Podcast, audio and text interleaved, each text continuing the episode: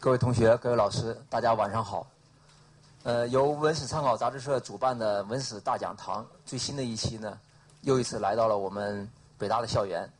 这是继文史大讲堂第一堂开讲杨天申老师之后，呃，第二堂呢是金冲吉老师讲的建国以来的若干历史问题。那么今天呢，我们非常荣幸请到了秦晖老师，给我们带来关于中国和俄国的土地革命方面的比较和思考。大家热烈欢迎。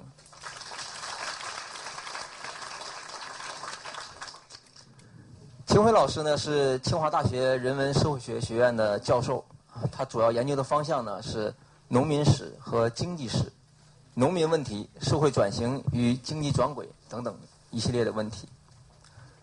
他是文革后的首批硕士研究生毕业，毕业于兰州大学，曾经任教于陕西师范大学，啊，破格晋升为教授。他主持了一系列的乡村调查。主编了《农民学丛书》，在中国呢，开辟了一个农民学的这样的一个领域的空白。他的著作非常多，其中代表性的有《田园诗与狂想曲》《关中模式与前近代社会的再认识》，还有《问题与主义》《秦晖文选》等等。那么秦晖老师呢，博闻强记，呃，给我的印象呢，就是他各种资料啊。呃，数据啊，信手拈来，思想的深刻和敏锐呢，非常令人的钦佩。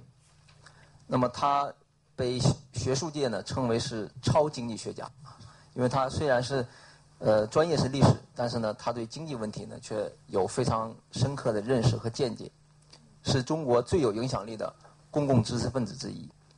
那么下面呢，我们就以热烈的掌声啊，欢迎秦晖老师。给我们进行精彩的讲座。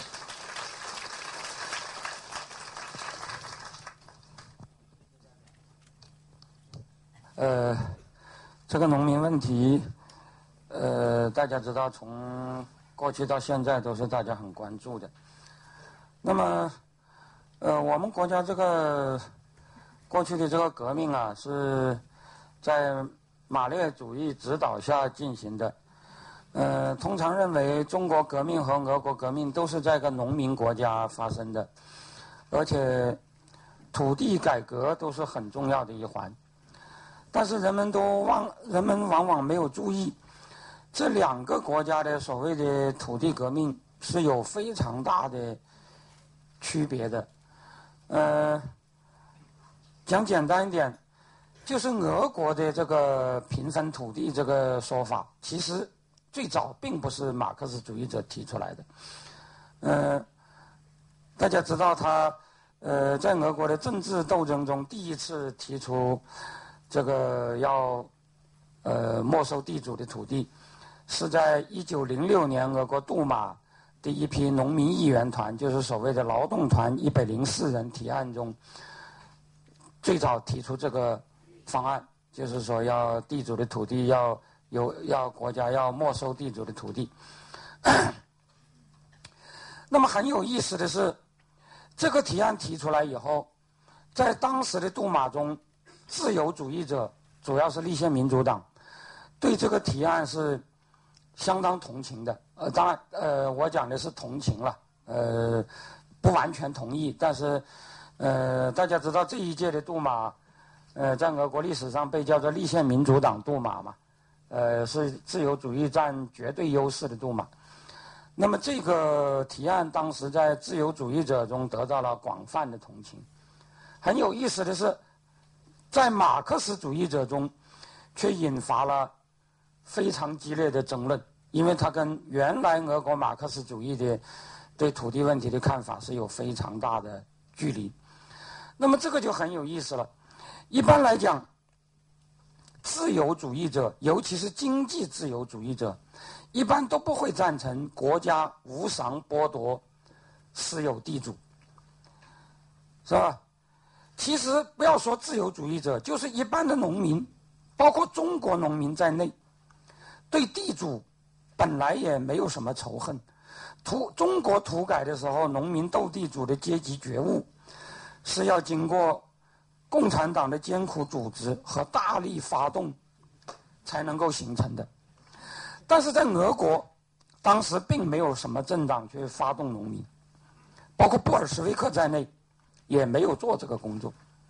但是，地主的产权合法性，却很自然的在农民中受到强烈的否定，甚至在很多自由派中，对这种合法性也是高度质疑的。这是为什么呢？很重要的一个原因就在于，中国的地主和俄国的地主是不一样的，是吧？呃，大家知道，中国是一个早就有土地私有制的国家，这个地主的主体是平民，呃，这些地土地基本上都是在民间的买卖中买过来的。当然，我这里指的是大部分数量上的大部分地主。但是规模上最大的地主在中国也是政治性地主，是吧？也是呃靠着权力的。但是这些地主在呃中国一般讲的地主中，呃数量很少了。而俄国和中国有一个很不同的地方，俄国一直到十月革命，它的农业土地基本上还是公有的，是吧？就是属于传统的中俄语叫做米尔，是吧？在是米尔公社所有的。那么，在俄国，平民地主可以说是不存在的，是吧？在俄国的农村中啊，只有所谓的富农。当然，这个富农和中国土改的时候讲的富农也不是一回事儿。但是，俄国的平民中是没有地主的。说俄国所谓的地主，就是权贵。其实，这个俄语词就是主人的意思。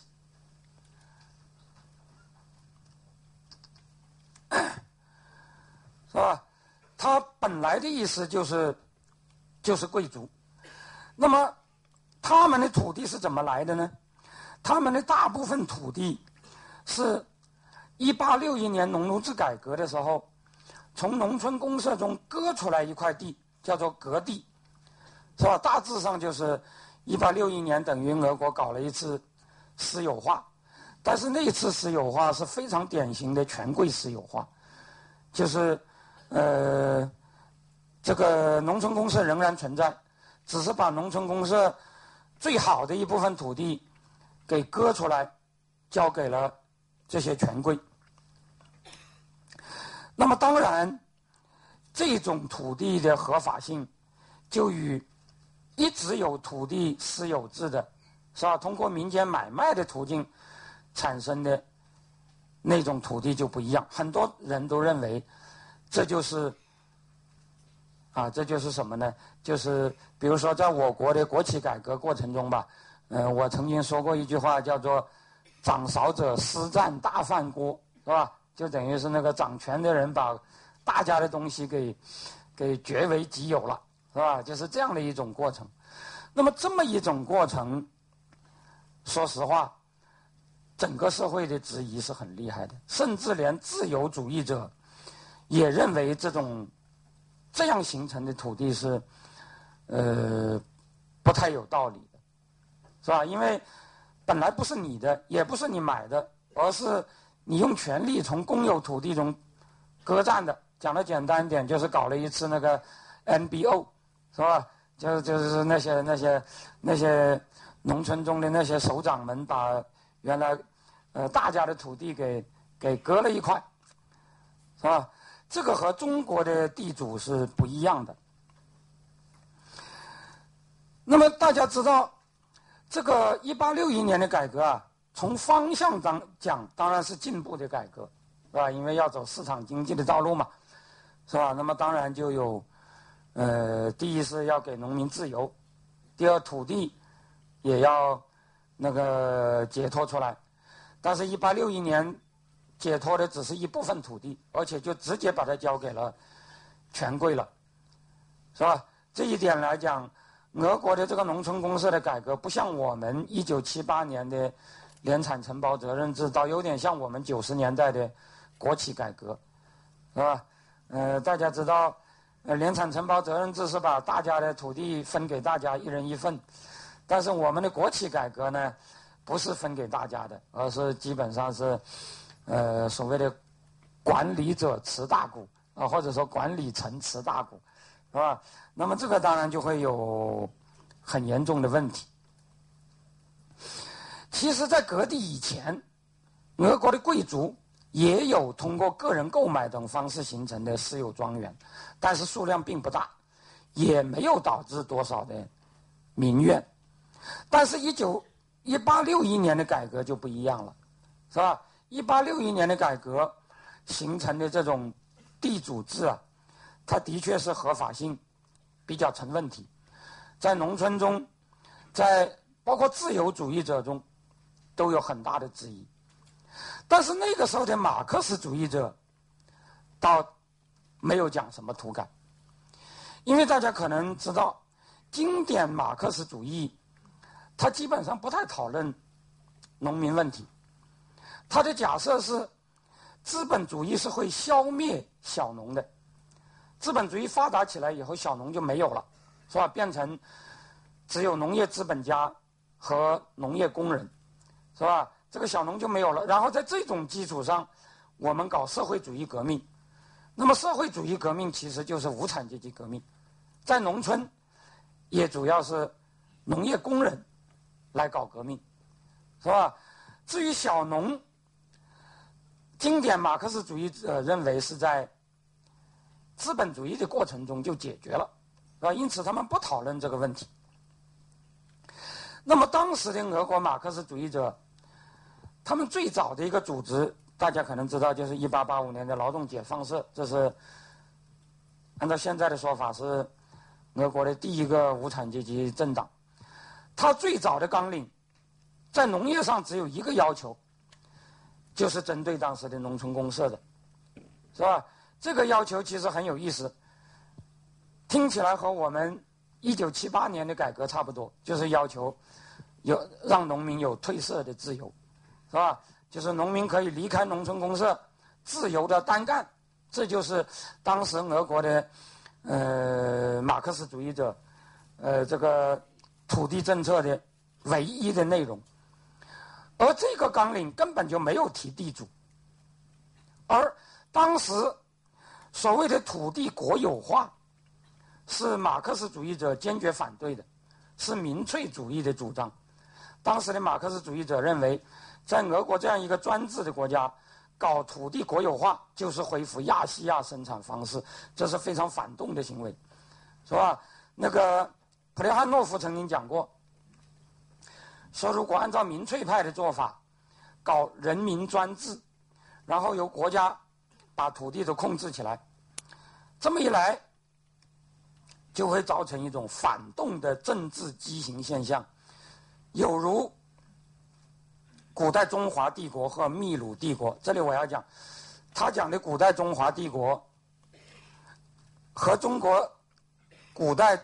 的事实当然，呃，很可能不是一回事，因为那个时候很多人都认为，呃，古代的中国、古代的秘鲁，这里讲的秘鲁就是印加帝国了，是吧？呃，一样都是属于土地国有制的，就是所谓的什么呃亚细亚生产方式，是吧？大家可能都知道。那么他说啊，如果按照民粹派的那个做法，搞了一场人民专制的革命。就可能会造成一种反动的政治畸形，有如古代中华帝国和秘鲁帝国，即在一个共产主义基础上的革新了的皇帝专制。他讲的简单一点，就是这是一种非常反动的、非常落后的做法。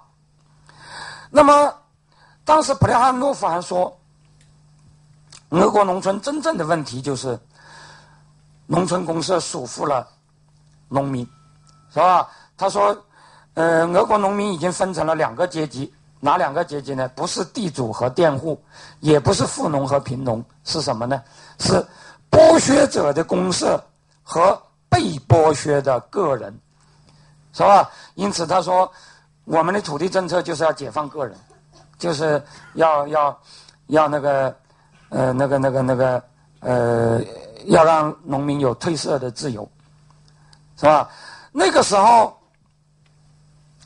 马克思主义者没有提出所谓地主的问题，而且大家知道，当时的俄国马克思主义者非常强调一点，就是俄国一定要经过一个资本主义的阶段，是吧？而他呼吁资本主义的热烈的程度，甚至比自由主义者还高。因为大家可能知道，其实对于自由主义者而言，他们是不太不太谈关于历史发展阶段的这个资本主义的，是吧？他们一般都讲这个每一个人都应该有自由，那么发展的那么表现在财产上，那就是有这个自由的产权。当然，你可以讲，有了自由的产权，就会产生雇佣制，就会产生资本主义。因此，假如你要说自由主义者是为资本主义辩护的，这也是对的。但是，一般来讲，他们并不专门把资本主义作为一个啊，作为一个什么东西，呃，专门把它提出来。可是，马克思主义就就不是这样。马克思主义，他非常强调。历史进步的规律，是吧？也就是说，他们认为资本主义、社会主义、封建主义，这都是呃一个所谓的必然的几个阶段。那么，如果已经有了资本主义，那么当然，马克思主义者就要反对资本主义，要搞社会主义革命。可是，在俄国这样的农民国家，当时的马克思主义者都认为。搞社会主义革命是很遥远的未来的事，因为俄国当时还资本主义都很不发达，是吧？而且马克思主义者认为，只有资本主义发达了，社会主义革命才能有希望。因此，他们实际上是把资本主义当做一个必经阶段提出来的。这和自由主义者不一样。自由主义者他并不关心什么资本主义不资本主义，他只关心你有没有自由，是吧？至于有自由的结果，呃，会分化出一个资本主义来，那是另外一回事。他一般来讲，他不把这个东西直接作为他的一个他的一个一个诉求，是吧？而且不但是这样，我们知道。俄国民粹派有一个特点，就是他们认为这个进步啊是可以不择手段的，只要目的正确，手段其实怎么样都可以。当然，民粹派讲的目的是要搞社会主义革命，是吧？大家知道，民粹派和马克思主义在俄国当时最早的一个区别就在于。呃，民粹派是主张由农村公社直接过渡到社会主义，而马克思主义者是认为农村公社肯定要瓦解，肯定要经过一个发达的资本主义阶段，是吧？当时他们有这样的争论。但是民粹派说，我要搞社会主义革命，而且为此我可以不择手段。马克思主义者是不同意要搞社会主义革命的，是吧？当时包括列宁在内，都认为。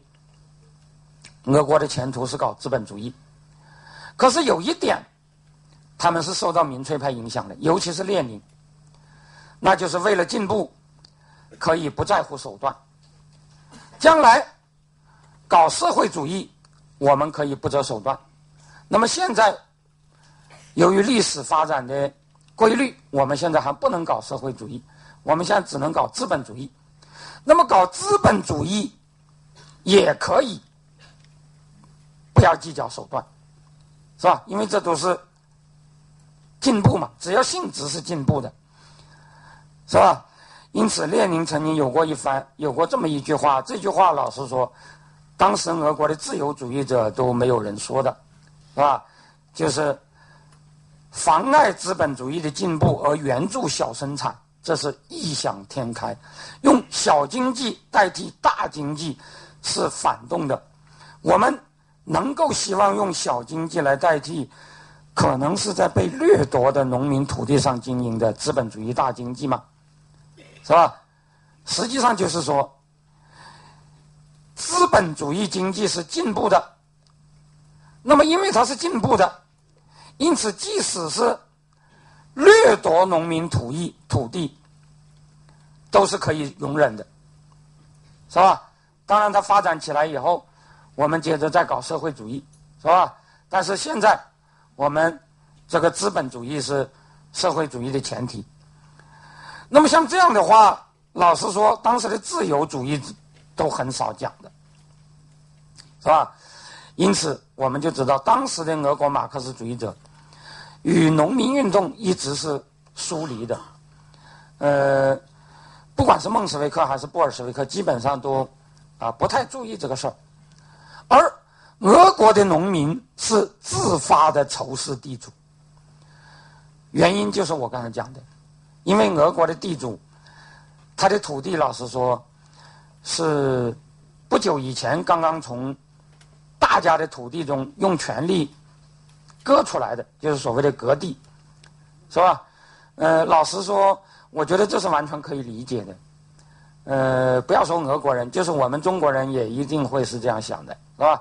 假如有一个大官把那个呃公有的东西割出一块，宣布是他自己的，大家都会觉得这是很难接受的，是吧？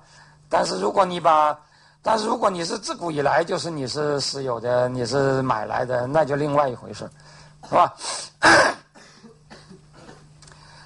那么俄国农民是自发的仇视地主，而他们在知识界的代言人，当时主要是民粹派，也就是呃，当时俄国政党中的社会革命党。那么到了一九零七年，大家知道，呃，俄国出现了一波民主潮。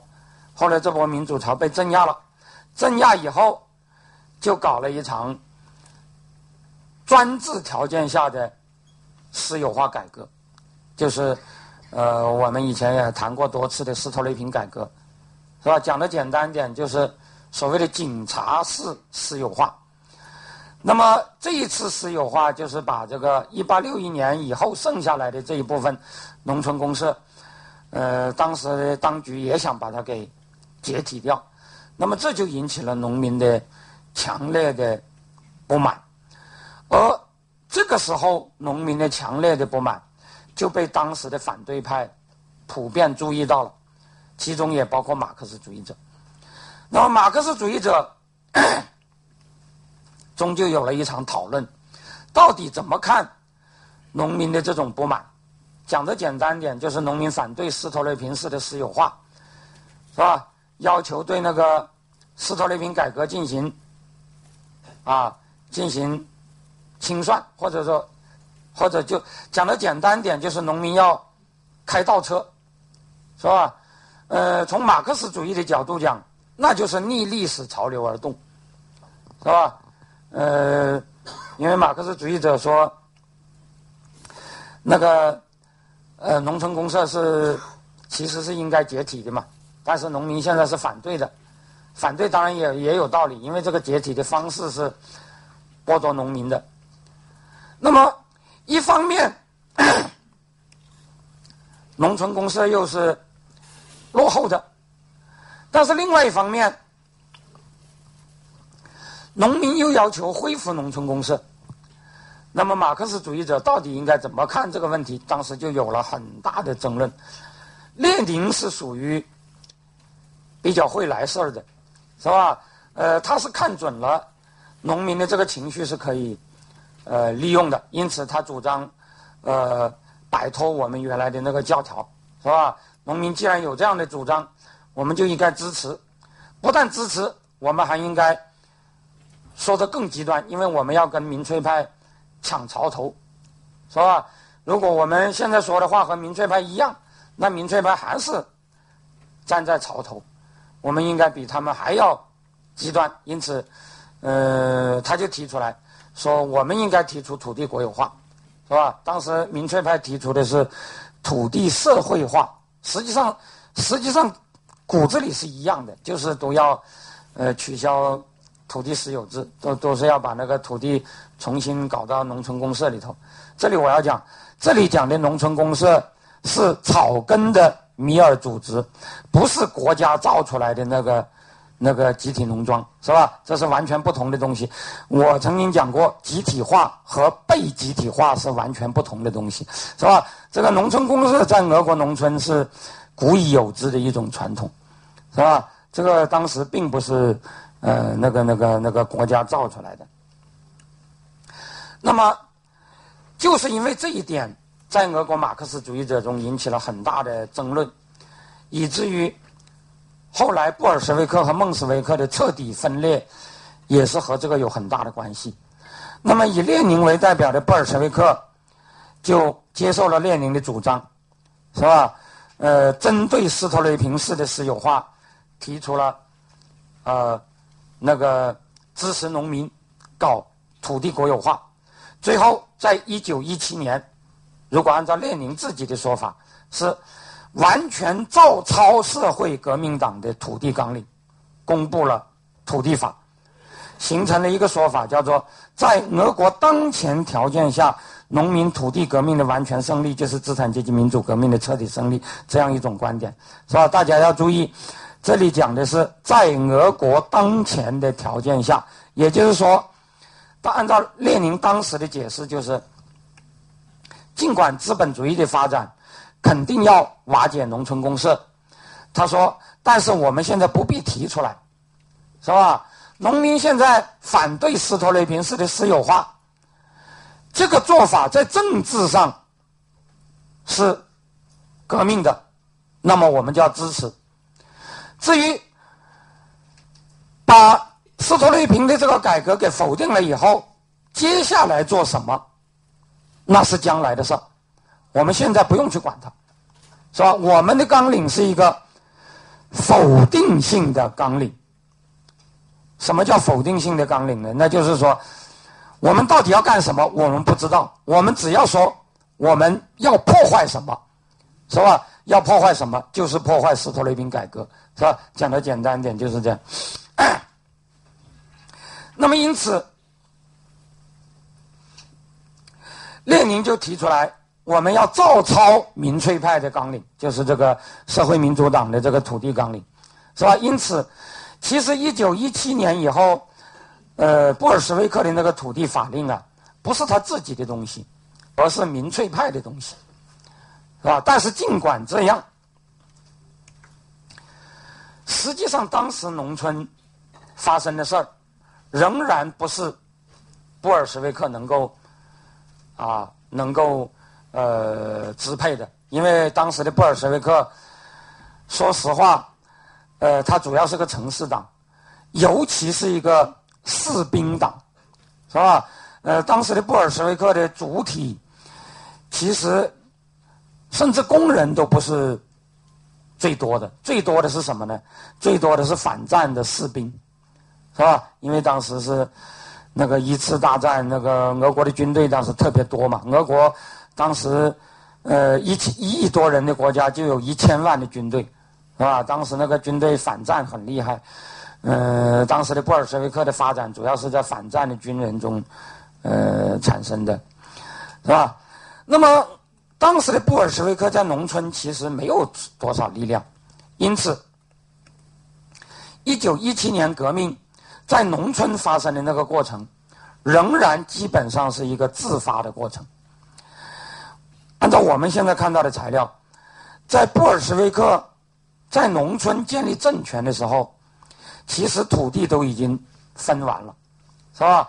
百分之八十七的土地分配是在布尔什维克执政前由农民自发的完成的。所谓农民自发的，就是基本上是由农村的米尔公社来搞的，是吧？呃，这个土改，它当然是针对土地私有制的。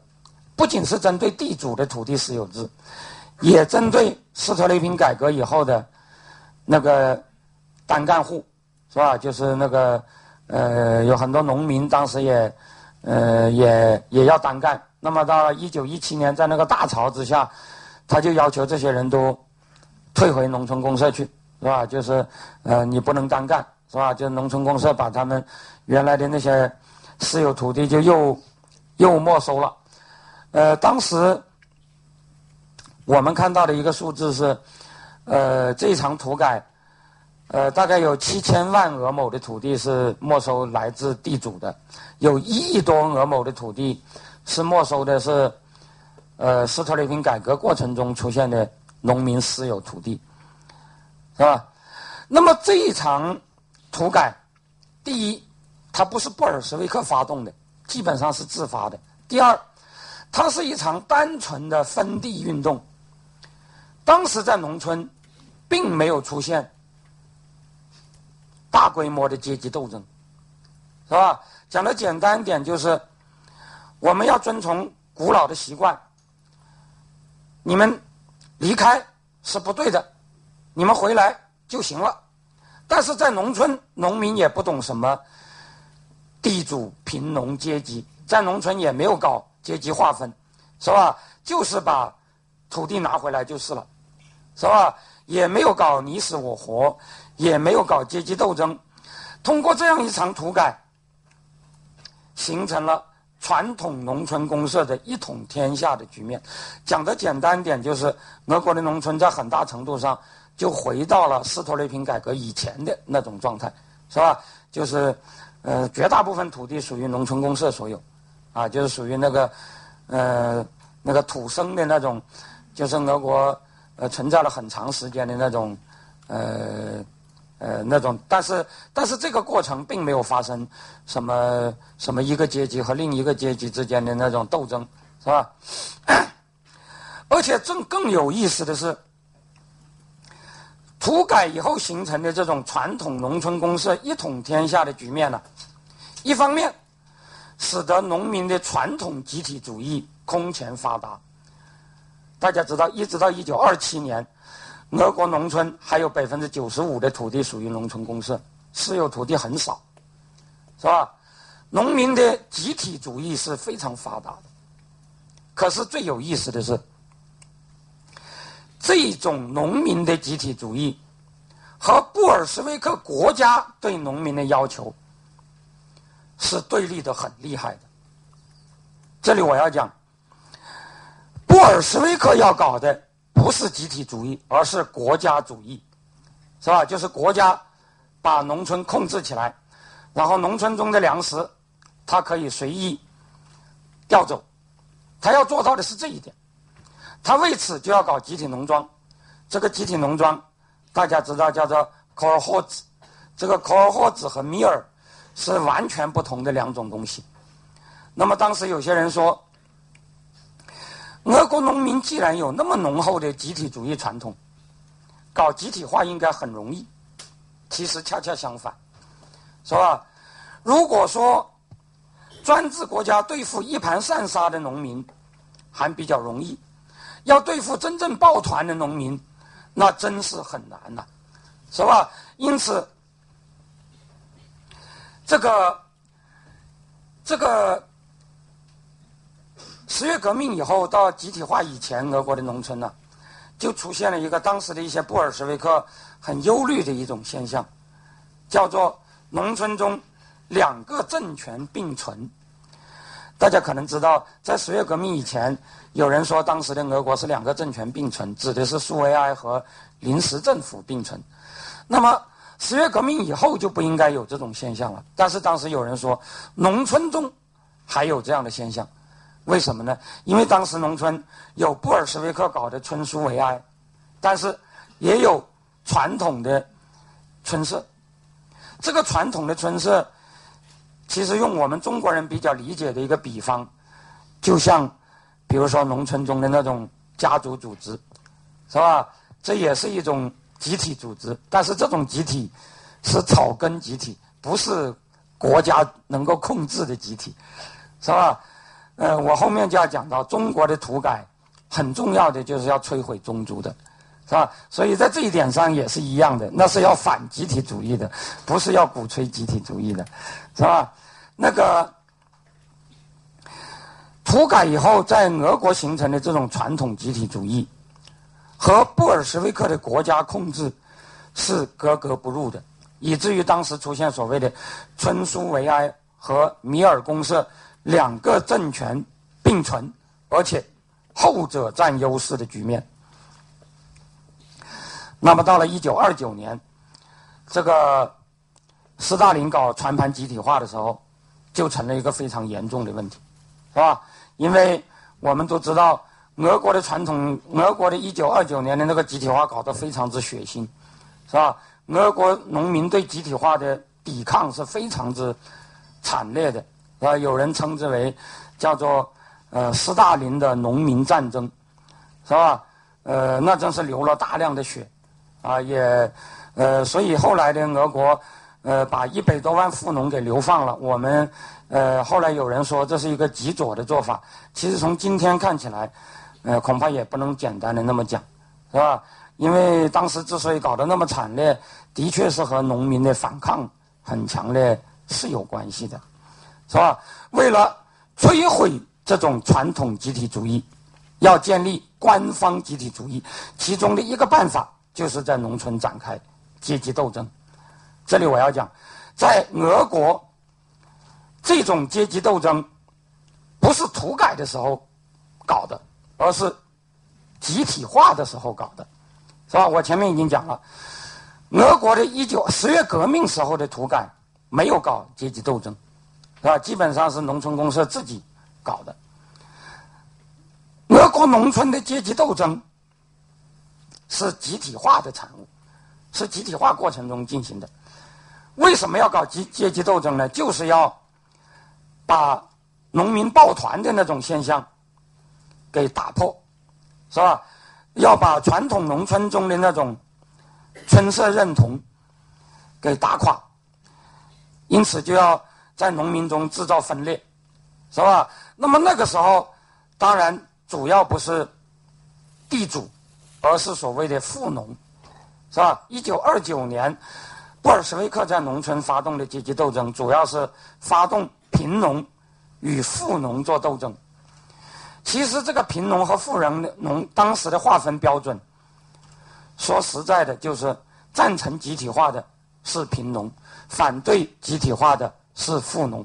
我这里讲的集体化不是米尔，而是 c o r h o t 是吧？就是呃集体农庄，是吧？这是一种呃官办的呃那个那个集体化，不是那个草根组织，是吧？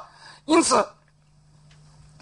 一九二九年的这场农村革命，实际上就是一次在农村中展开阶级斗争、瓦解乡村的传统认同、清除民间组织资源、建立高度科层化的官方控制体系，这样的一种做法，就成为一种标准的农村改造模式。但是大家要注意。这一套农村改造模式在俄国，它不是和土改同时，而是和集体化同时的，是吧？但是在中国就不是这样了。我们知道，中国地主绝大多数是两千年私有制下形成的老百姓，只不过他们就是比较富，是吧？农民和地主，我这里讲的是平民地主，是吧？不是指的那种那种仗势欺人的权贵，是吧？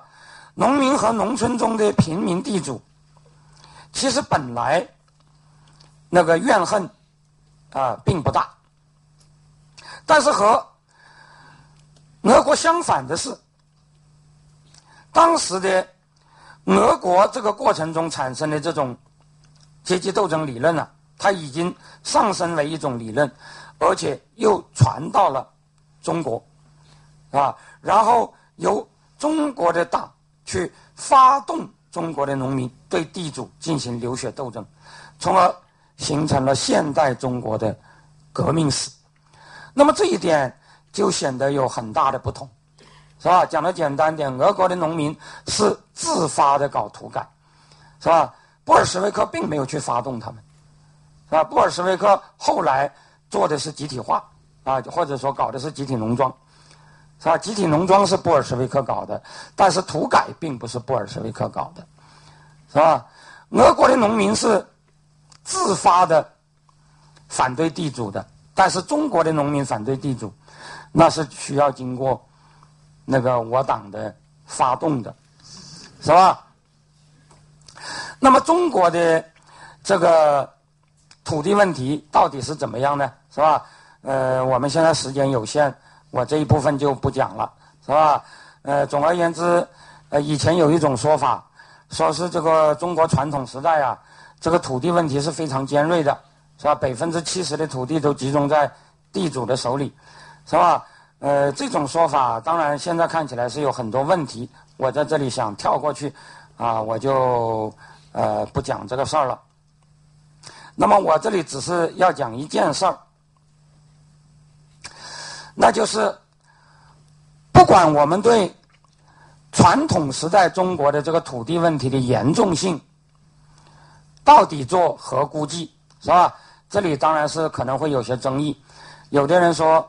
呃，土改前中国的农村的土地高度集中，有的人说并不那么集中，是吧？那么我觉得这个问题 并不重要，是吧？我甚至可以假设，即使中国传统时代的农村土地的确有些是相当集中，那么把土地从地主那里拿来分给农民。对于无地的或者少地的农民而言，也的确是可以赢得他们支持的一个做法。但是即使这样，我还是要问一个问题，是吧？这个中国革命的最关键的因素是这个因素吗？是吧？讲的简单点。那就是中国革命第一，当时是围绕分不分土地这个问题展开的吗？国共两党的分野是土地改革者和反土地改革者的分野吗？是吧？这首先是第一个问题。第二个问题。这个国共斗争中，是吧？当然，到了最后阶段，我们应该承认，抗战以后，内战期间的国民党的确是非常之失人心，是吧？而共产党当时是相当得人心的，是吧？那么他得人心，为的是什么？是因为。他分了土地吗？是吧？那么，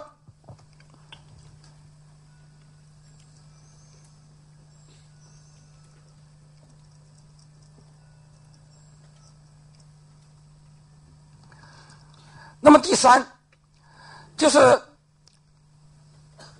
最终这场内战是以共产党战胜国民党，呃，结束。那么这一场这种结果和分土地之间又是什么关系？和当时的土改运动之间又是什么关系？是吧？关于这一点，我觉得我们都可以进行一个啊呃一个分析，是吧？首先，这里我要讲，国共两党的土地政策显然有非常大的。呃，差异，是吧？或者我们也可以讲，共产党的土改政策要比国民党的激进得多，这是毫无问题的，是吧？但是老实说，如果在土地问题上要看当时中国的各支政治力量的话，实际上国民党绝不是最保守的，是吧？他肯定比共产党保守，但是当时在土地问题上，最保守的并不是国民党，是吧？因为我们知道，国民党当然是反对暴力土改的，但是他的意识形态中，还是有所谓的平均地权啊、扶植自耕农啊，呃，诸如此类的这些内容，是吧？尽管很多人都指出，这个指出我也我觉得是对的，因为国民党的基层有很多既得利益者，因此他贯彻这个意识形态是有很多阻力的。但是不管怎么说，他是有这个意识形态的。而当时的中国，连和平土改都认为不必要的，更加保守的力量还有的是，是吧？我们可以讲，政治上当时国共是对立的两方，中间派是所谓的第三方，啊，比如说，呃，内战时期的民盟，是吧？而民盟是什么人呢？大家知道，主要是两部分人，一部分是自由主义者，是吧？一部分是传统文化本位派，像梁漱溟先生那样的人。这两种人有一个共同的特点，那就是对土改比国民党都更不感冒。国民共与共产党就就更不用说了，是吧？因为大家知道，自由主义经济学，它强调的是要维护产权的，是吧？呃，国民党和共产党都要搞中央集权，都是主张强国家的，呃，都是主张要干预产权的。那么自由主义者是。呃，不太主张干预产权的，因此要说，呃，对那个国家没收土地这种做法，其实最反感的，应该是在经济学上应该是那些自由主义者，而这些人，往往都是当时的第三种势力，不是国民党，是吧？那么传统文化本位派就更不用说了，是吧？大家知道，传统文化本位派本来就认为传统乡村。是非常美好的，或者说是一个用我们今天的说法，是一个很和谐的呃社会，是吧？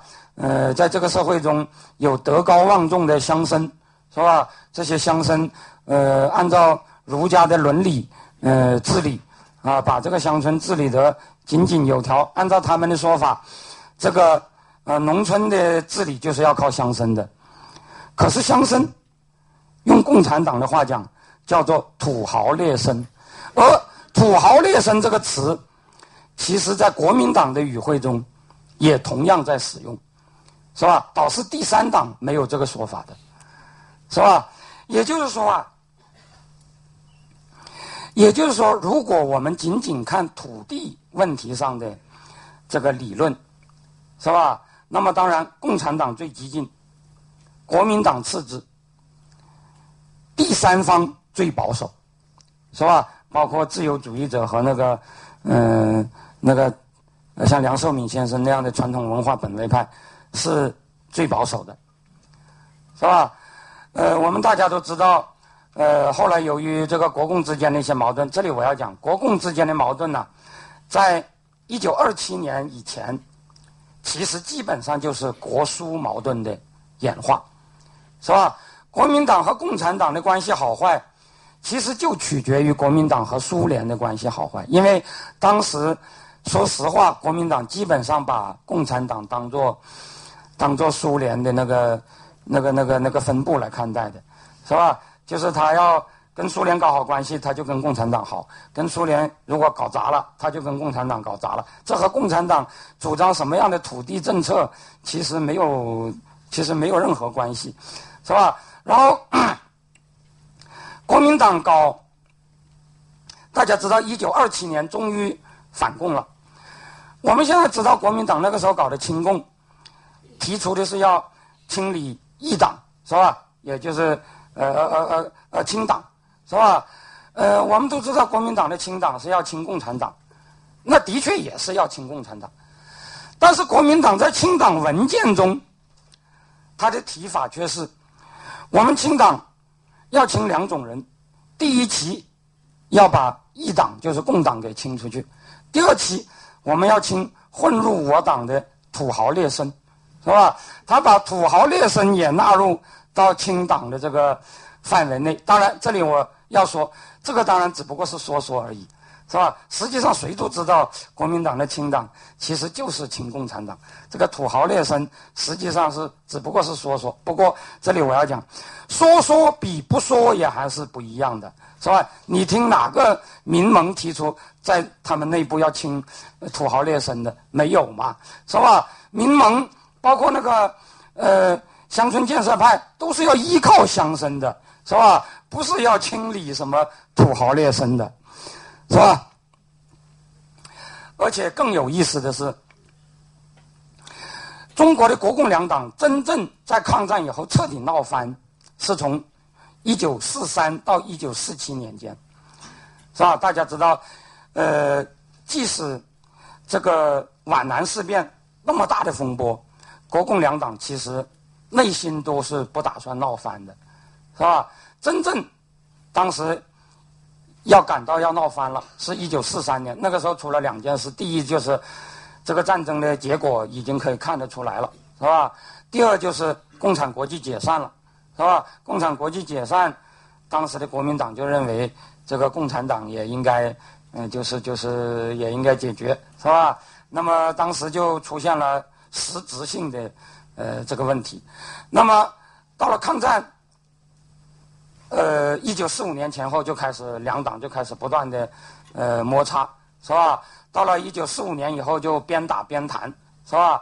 呃，打打谈谈越打越厉害。到了一九四七年，国民党呃召开伪国大，就彻底中断了跟共产党的谈判，就就只有打了，是吧？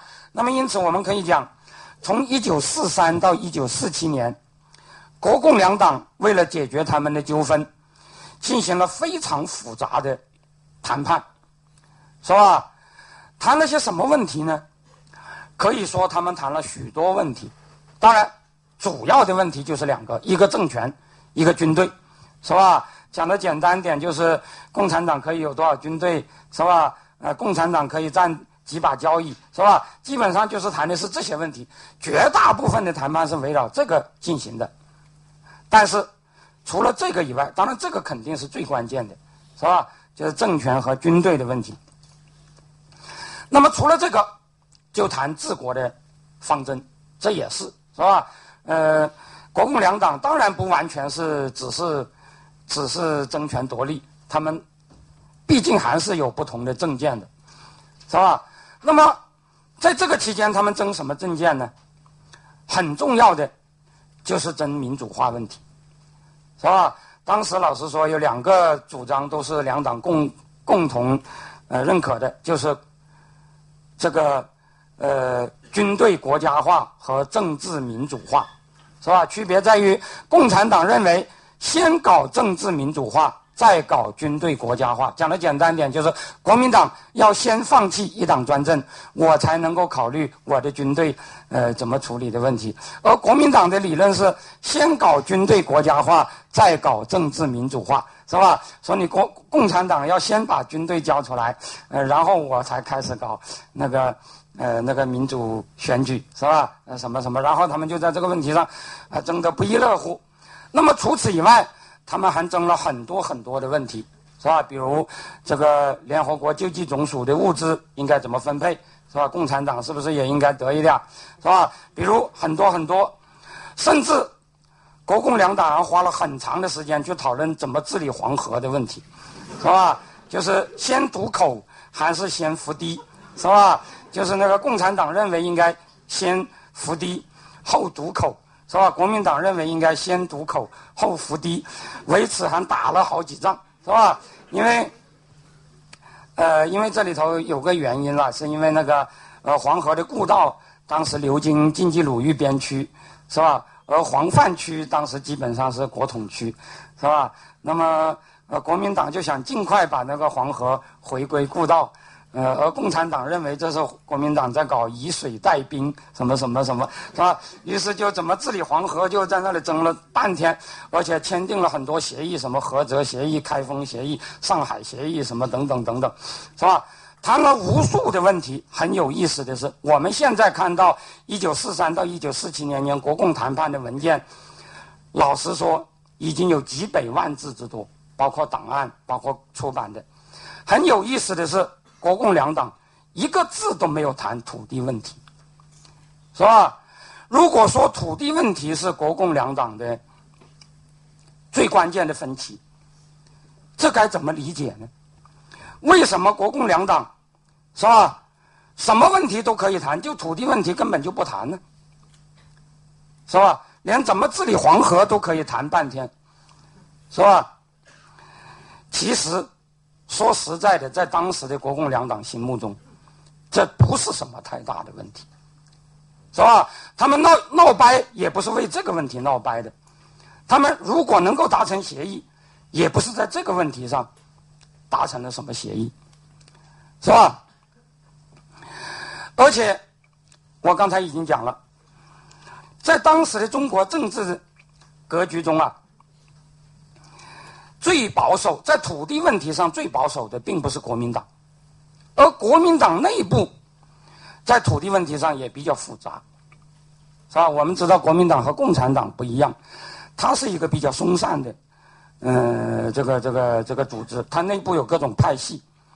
国民党内部在土地改革问题上有比较激进的，也有更为保守的。那么，在国民党内部各派系中，最激进的，就是以陈立夫、陈果夫兄弟为首的 CC 系，是吧？CC 系为什么激进呢？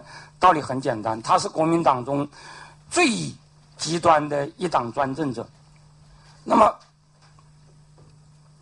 凡是一党专政的强国家，都是比较主张要搞那个那个对呃对社会改造呃持一种那种比较强制的那种做法，就是讲的简单点，就是都是比较横的，是吧？那在土改问题上也是比较横的，但是首先是对共产党，他也是比较横的，是吧？也就是说，在当时的国民党内部，你可以看到这样的一些现象。国民党内部的土改激进派，并没有因为他们的土地理论与共产党比较接近，就比较亲共。恰恰相反，国民党内的土改激进派，通常也正是反共激进派，是吧？讲的简单一点，就是越是一党专政的，越容不得异党，是吧？而越是一党专政的。他也越喜欢搞土改，是吧？就是就是就是就是，他也特别横嘛，是吧？就是就是就是，所以你就会发现一个很有趣的现象，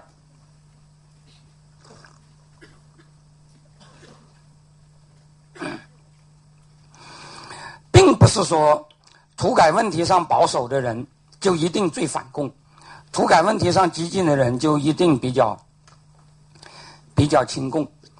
是吧？那么你还会看到，当时在中国的这个乡村建设实践中啊，其实最保守的当然就是乡村建设派，是吧？那么乡村建设派，我们现在提到的，比如说，呃，梁漱溟在呃周平，是吧？晏阳初在那个呃定县搞的，其实。其实都不是社会上的问题，主要搞的都是什么扫盲啊，什么什么这一类的事儿。而乡村建设派真正搞过社会改造的，其实最典型的是河南的皖西自治，是吧？是由当时的那个呃乡村建设派的彭雨婷啊这些人在呃在那个呃河南南阳这块地方搞的。那乡村建设派搞的皖西自治啊，老实说，如果用共产党的语言讲。那就是最极端的土豪劣绅自治，因为它完全就是依靠乡绅来来治理的，是吧？基本上就是依靠呃当地的最大的那些地头蛇，是吧？就是像内乡的白廷芳、镇平的彭雨婷、邓州的宁锡谷、西川的陈崇华这些地方上的那个呃那个那个呃三杠爷，是吧？呃，组织民团，是吧？呃，按照儒家的伦理来治理乡村，是吧？呃，据说那个治理的方式和被告三杠爷中差不多，是吧？大致也是那帮，呃，那帮地头蛇呃巡视乡里，是吧？呃，看见比如说如果有一个媳妇不孝敬公婆，啊，抓起来游街，是吧？呃，然后哪个呃哪个那个呃儿子不孝敬父亲，啊呃就枪毙，是吧？然后就据说是呃也把这个乡村治理的呃井井有条，呃也没有土匪。呃，那个鸦片也绝迹了，呃，什么等等等等。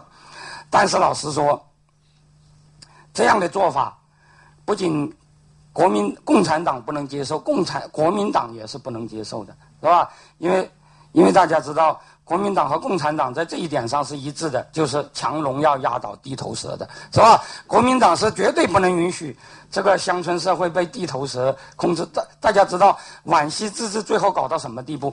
最后搞到像邓州、西川这样的地方，连南京政呃当时不是南京，就是抗战期间，连重庆政府任命的县长都被赶跑了，是吧？这个当然他们是不能容忍的。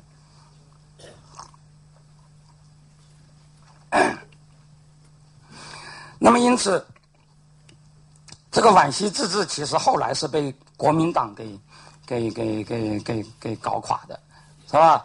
也就是说，像乡村建设派这样的呃农村呃政策啊，那是比国民党还要保守的多、传统的多的一种、一种、一种、一种政策。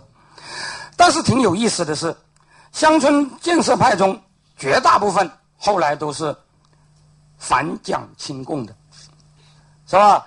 而且这里头还有一个人物，就是最近呃很多人也都提到的，那就是当时加入了民盟的一个很重要的农业经济学家，呃，华西农业大学的呃创办者，呃，中国最著名的自由主义农业经济学家董时进先生，是吧？这个人呢，他是从美国学了一套自由主义的农业经济学，那么这个人当然是非常反对土改的，是吧？他就认为土地应该是自由财产，他不仅反对暴力土改，他也反对和平土改，是吧？他就认为这个这个这个这个农村问题是自由不多不够多，是吧？并不是那个呃土地多么多么呃集中。但是很有意思的是，董时进先生一直是一个反蒋亲共人士，是吧？他一直对国民党的专制很不满意。而且他很早就加入了民盟，是吧？成为呃民盟中一个很活跃的人。那么到了一九四九年，他还跑到北京去参加了新政协。但是在这个新政协上，他就跟毛主席发生了严重的争执，因为他说啊，呃，他自认为他是很懂得呃农村的，因为他是专门搞农村的嘛，是吧？呃，他说他要成立一个农民党，是吧？呃，作为民主党派呃来加入政协。是吧？哎，毛主席就绝对不能同意。他说：“你中国有什么党都可以，绝对不能有一个农民党，代表农民的只可能是共产党，是吧？”那么坚决不干，是吧？于是这个呃董时进就呃跟他闹掰了，然后就从呃就从离开北京跑到香港，然后从香港去了美国。以后他就在美国写了很多反土改的书。是吧？最近有一些人也在也在宣传这个人，但是现在我们宣传的都是宣传他如何反土改，没有宣传他如何反蒋亲共，是吧？呃，他其实原来是一个呃非常反蒋亲共的人，后来他当然就不亲共了，是吧？因为土改这个问题，他就彻底跟共产党闹掰了。但是他也不亲蒋，他最后一直是在美国，就没有到过台湾去。是吧？一直是他一直对蒋介石国民党就是不感冒的，是吧？那么这里我觉得要问的问题就是：为什么 CCC 并不因为他在土改问题上的激进立场而缓和他在政治上的反共立场呢？为什么乡村建设派并不因为他对土改最不感冒和最明显的乡绅倾向而反共呢？反而？最后基本上都走向与共产党合作，并且联共反蒋了，是吧？大家知道，乡村建设派中有些人，当然也没有跟共产党合作，比如晏阳初先生，是吧？但是乡村建设派中的多数人，是吧？包括李景汉先生，包括嗯梁寿敏先生等等等等啊，呃，基本上绝大部分还都后来都是作为民盟的一支，是吧？呃，都是跟共产党合作的。是吧？那么这些问题啊，其实它就提示我们，当时中国的基本的政治分野是一种什么分野？是吧？是土改派和反土改派的分野吗？当然不是的，是吧？说的简单点，抗战以后中国发生的那场内战。从政治分野讲，就是在独裁腐败、一党专政的国民党和号称要搞民主的反对一党专政的另外一个阵营之间的，是吧？呃，当然最后是怎么样，我们姑且不论。那个时候，我们大家都知道，那个时候的很多歌，是吧？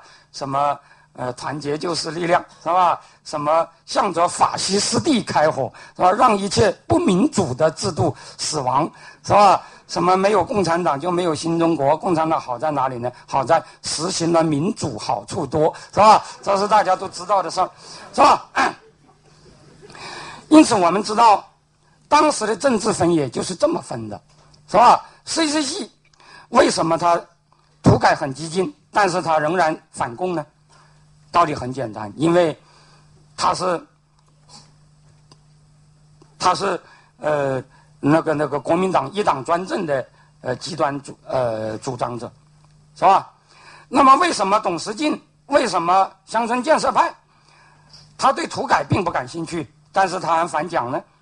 原因就是因为他们是不满意一党专政的，他们是主张民主的，是吧？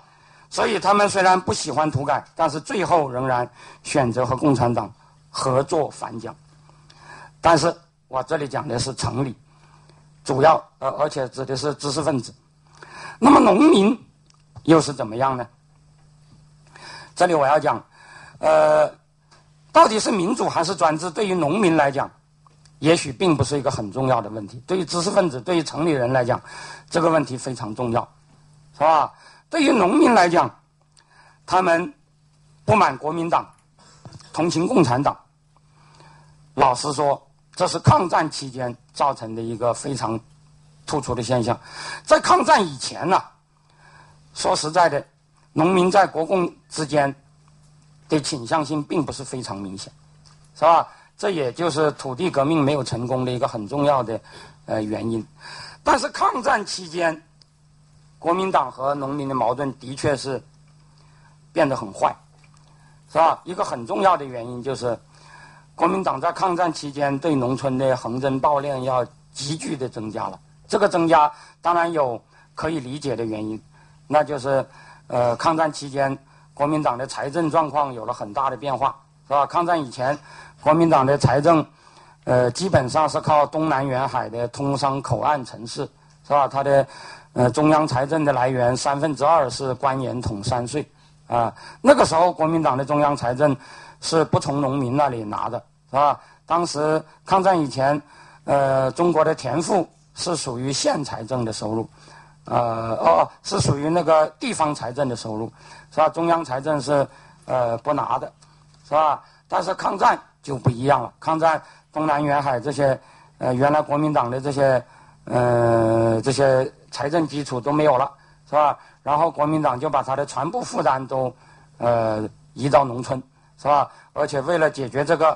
抗战刚一开始就实行所谓的田赋增实收归中央，是吧？把所有的田赋，呃，都收归中央，而且为了强化田赋的征收，呃，开始扩张这个乡村的呃这个组织，是吧？大量大力的完善了呃保甲制度，是吧？呃，大力的推广那个呃建了很多，搞了好多的那个基层干部，是吧？而且。老实说，那个时候国民党的基层干部都有个特点，呃，就是很多都是勇敢分子，是吧？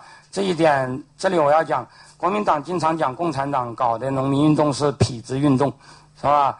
呃，说都是搞那些那些那些那些那些呃，搞了一些很横的人去搞，呃，去搞管农村。其实国民党在这某种意义上其实也一样的。是吧？因为当时老实说，你可以想象这些农村干部，呃，做的是什么事儿嘛？主要就是要粮、要钱、要命，是吧？呃，除了这个以外，他们也不做别的事儿，是吧？反正这些农村干部都是你要有本事扒房子、搬电视，是吧？呃，前那个时候没电视了，是吧？反正那个时候那农村干部要干的就是这事儿，是吧？这个没有点，老实说，当时的那个乡村中有头有脸的人。呃，也没有多少人愿意干这种事儿，是吧？因此那个时候的这个呃，国民党的这些这些这些基层这些基层这些人呐，其实也是挺挺那个跟农民的关系的确是很坏的，是吧？那么在抗战期间，即使在共产党影响达不到的大后方农村，这个农民的抗捐、抗粮、抗呃抓壮丁这一类的事儿，就已经比内战的时候，呃，比抗战前要多得多了，是吧？呃，我们都知道，当时一讲国民党，就说国民党是，呃，拉丁拉夫派粮派款，是吧？那个那个那个苛捐杂税，是吧？呃，当时一讲国民党和共产党的区别，就是，呃，说国民党的税多，共产党的会多，是吧？呃，就说那个还有一个说法叫做国民党万岁，是吧？就是那个，呃，赋税的税，是吧？呃，说当时国民党是国民党，中央军是遭殃军，是吧？等等等等。那么这些说法其实都反映了当时这个农民对国民党非常不满。不满的原因是这个国家的这个横征暴敛，是吧？和这个地主并没有多大的关系，是吧？这个整个民国时期啊，呃，这个法国汉学家。这个呃 b i c o n 呃，曾经在他的一本书中统计了民国时期的三千多起这个农村骚乱，是吧？如果按照他的统计，当时的农村骚乱绝大部分都和地主地租没有多大的关系，都是和那个呃这个国家的行为有关，是吧？大部讲的简单一点，就是都是和那个呃拉丁拉夫派粮派款，是吧？那个基层干部的腐败是吧？呃，什么敲诈勒索、贪污公款是吧？都是和这些东西有关的。一直到土改的时候还是这样。我们现在看到的土改材料，大家知道，呃，我们党发动土改有一个阶段就是让农民诉苦。那么农民诉苦的材料啊，你就会发现，不管是土地比较集中的地方，像。呃，那个东北，是吧？东北是一个土地比较集中的地方，还是土地高度分散的地方，像关中，有一点是共同的：当共产党发动农民诉苦的时候，绝大部分的诉苦诉的是什么苦呢？并不是那个周扒皮收了我的地租，是吧？并不是这样的苦，基本上诉的都是这个官府的苦。是吧，讲的简单点，就是所谓的政治压迫。所谓政治压迫，就是国家的横征暴敛，是吧？乡保人员的压榨，是吧？而地主经济剥削这种诉苦案件是很少，是吧？呃，陕西省长武县当时的一个说法是，群众恨的是敲诈他们的伪保甲人员，这些人在。丁粮款等问题上的敲诈引起群众很大的不满，要求清算。但是对地主，尤其是对地主收租的行为，其实这个争论，呃，其实这个诉苦的很少。但是这里有一个问题。那么我刚才讲了，共产党和农民的关系搞坏了，很重要的是他横征暴敛。横征暴敛的很重要的一个原因，是因为打仗的需要。当然，还有一点就是国民党的腐败，是吧？所谓的前方紧吃，后方吃紧，是吧？这两者都是从农民那里来的，是吧？那么，但是这里有个问题：如果打仗会增加农民负担，那么共产党也要打仗，而且共产党打仗的负担也来自农民，是吧？那么，为什么农民会同情共产党，而反对国民党呢？是吧？这里有一个啊问题。我觉得啊，其实农民对共产党的最初的好印象很简单，就是共产党比国民党清廉，是吧？统治成本要低，是吧？讲的简单点，这一点是很重要的。这里我要讲。当时的，呃，如果讲整个国家而言，呃，共产党统治区的农民的负担，应该讲平均要比国民党统治区要更严更重，因为，呃，共产党统治区当时毕竟比较少，呃，毕竟比较小，而且，呃，穷的地方比较多，是吧？国统区，呃，第一它地面比较大，第二它包括了一些就是像江南啊那些比较富的那些地方。如果要讲平均负担，国民党统治区的农民负担不会比共产党更重。但是当时有一个现象，呃，大家可能呃没有估计得到，就是呃我们当时的这整个中国的这个国家财政的统一调配能力是很差的，是吧？你很难从一个地方，呃，征收来一些资源用于，呃，那个那个呃另一个地方，而当时国共内战涉及的那些地区，比如说华北，是吧？比如山东，啊，比如苏北，是吧？比如陕西、山西这些地方，国共两党，它的农村基础都差不多，基本上都是就地征粮的，是吧？国民党也是，共产党也是，那么。大家都就地征粮，国民党的那个负担就要比共产党要大得多，是吧？原因是这个国民党的统治成本要比共产党高，是吧？他的那个呃那个腐败，是吧？他的那个呃政权机构，他的那个运行成本都要比共产党要高，是吧？共产党要比国民党清廉，更重要的是，共产党。在抗战期间，就有一个口号，呃，是农民很喜欢的，叫做“公平负担”，是吧？就是农民是要负担的，但是共产党由于他的统治比较清廉，所以基本上是富人多负担，穷人少负担。但是国民党统治下，就会有一些那种呃那种有钱的人收买了当官的，就可以规避负担，是吧？呃，因此呃引起农民对那个呃国民党的很大的不满。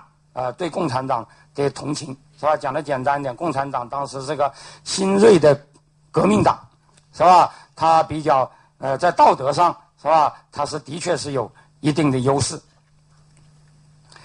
但是这里我要讲了，通过打仗来夺取天下，民心仅仅讲民心向背很重要吗？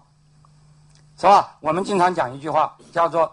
得人心者得天下，这句话讲讲可以，真的要落实，大家想想，在什么条件下才真正的是得人心者得天下呢？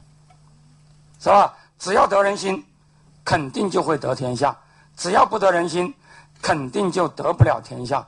在什么条件下才是这样呢？嗯？大家想想，嗯？其实，老实说，只有民主制度能够做到这一点，是吧？我这里并不是讲民主浪漫主义，民主制的毛病很多，但是这些毛病主要是因为民心本身就是有毛病的，是吧？老百姓并不是圣人，老百姓也不是最聪明的人，是吧？因此，民心是可以忽悠的，是吧？民心并不见得像我们以前讲的那么高尚，但是，如果要讲民主制度有它的优点，那就是它可以做到得人心者得天下，是吧？当然，你可以说这个民心是忽悠来的，是吧？你是可以这样说的，是吧？但是不管怎样，是吧？你如果得不到多数票，你是不可能得天下的，是吧？这里我要讲。为什么民主之下得人心者就可以得天下呢？很重要的道理就是，如果我喜欢某个党，我投他一票，并不需要太大的成本，是吧？我只要认为国民党比共产党好，哦哦，共产党比国民党好。如果是民主选举，我就会去投共产党一票。但是，如果是国共两党打仗，那么我即使认为共产党比国民党好，我愿不愿为共产党抛头颅洒热血，这就是另外一个问题，是吧？大家要知道，战争夺取天下和选举夺取天下最重要的区别就在于，是吧？就在于这个战胜者一方，他其实与其说是要赢得民心，不如说是要。尽量的动员资源，是吧？讲的简单点就是，当然了，一场战争的胜负有各种各样的因素，是吧？甚至你的情报准不准，这都是一个很重要的因素。但是如果我们把其他的都抛开不讲，仅仅讲社会因素的话，那么可以讲，呃，如果你的其他谋略啊什么什么都一样，那么你双方的力量对比，不取决于哪一方。得到的好感更多，而是取决于哪一方能够为你玩命的人更多，是吧？仅仅对你有好感没用的，是吧？投票可能有用，是吧？投票我只要对你有好感，我就投你一票，是吧？嗯，但是打仗那是不一样的，是吧？我愿意投你一票，但是我未见得就愿意为你抛头颅洒热血，是吧？这是非常简单的道理。因此啊，虽然老百姓同情共产党，呃，厌恶国民党，这一点老实说不需要土改就可以做到。但是，如果要做到高强度的动员，那么这个同情是不行的，是吧？同情不行，就要搞土改。可是这时候的土改，我跟大家讲。它的含义就不是平分土地了，是吧？因为平分土地，我刚才讲，它也可能会使分到的土地对地农呃分到土地的农民对共产党有好感，是吧？比如共产党给了我五亩地，如果选举我肯定投他一票，但是如果打仗呢，是吧？为了这五亩地，我就可以抛头颅洒热血吗？是吧？因此，你就可以理解一个现象：为什么在内战时期的土改中，这个土改的流血和平分土地的需要基本上是完全没有相关性的？讲的具体一点，就是在土地比较集中的这些地方，这个土改并不见得就要流很多血。但是土改流血流的最多的地方，都是没有什么土地可分的地方，是吧？其中最典型的，就是老区土改，是吧？现在有人做过统计，当然这个统计是估计，整个土改运动中，百分之七十的流血是发生在一九四七年前后的老区土改，而老区土改，说实在的，基本上是没有平分土地的功能的。是吧？因为大家知道什么叫老区啊？所谓老区，就是抗日战争时期共产党已经统治了很长时间的地方。抗战时期共产党没有搞土改，但是仍然搞的是阶级政策，是吧？就是所谓的减租减息啊，什么等等等等，公平负担。总而言之，还是要把地主基本上剥夺了，是吧？只不过是不用暴力，也不搞阶级斗争就是了。但是基本上。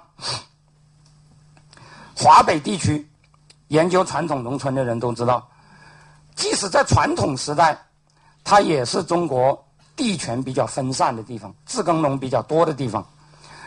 再加上老区共产党统治了很多年，阶级政策实行了很多年，到了一九四六四七年的时候，土地已经是非常之分散。是吧？老区说实在是没有什么土地可分的，但是恰恰是老区土改，几乎是村村流血，是吧？没有哪个村是不死人的，是吧？如果仅仅说极左，我觉得这是很难解释的，是吧？今天关于老区土改，已经有人写了不少东西。啊，其中讲的最多的是晋绥边区的晋绥解放区的土改，是吧？有很多人写过书，而且还呃有些故事，是吧？比如我们那个呃原来老清华的嗯那个牛牛英冠先生，是吧？呃，他的父亲是牛有兰，是吧？是晋绥边区的一个开明绅士，也是老革命，是吧？嗯，几个呃几个子女都参加了共产党，是吧？而且他是为了抗战，为了支持共产党倾家荡产了，是吧？把所有的家产、房子都献出来了，但是土改过程中还把他给斗死了，是吧？呃，诸如此类。关于晋绥边区，有人写过一本书的。那么晋绥边区，我们讲了很多，是什么原因呢？是因为我们说晋绥边区极左，因为晋绥边区的土改是康生主持的，是吧？康生现在被认为是一个坏人。是吧？因此他搞的土改就比较好说，是吧？可是我们要知道，可是我们要知道，其实老区土改晋绥边区绝不是最左的，是吧？绝不是流血最多的。晋冀鲁豫地区的土改要比晋绥搞得更厉害，是吧？至少我是这么认为的。而晋冀鲁豫地区现在基本没人说。因为大家都知道，晋冀鲁豫地区是好人领导的一个地方，是吧？是谁领导的？大家都知道，是吧？但是晋冀鲁豫地区土改也是村村死人，而且死的一点。其实老实说，说晋绥边区的土改是康生搞的，毛主席不知道，这个说法怎么能服人呢？大家知道，晋绥第一和陕甘宁边区就是一河之隔，第二。参加晋绥土改的两个人就是毛主席派去的，第一是毛主席的大秘书陈伯达，第二就是毛主席的儿子毛岸英，他就是参加晋绥土改的，是吧？因此你说晋绥土改，说毛主席不知道，是康生在那里乱来，这怎么可能呢？是吧？那么这个徽县土改，是吧？我们知道他当时在不断的讲，这个土改还没有改够，还没有改够，还是太保守，是吧？当时的人民日报。在土改动员的时候，曾经登过一个案例，是吧？挺有意思。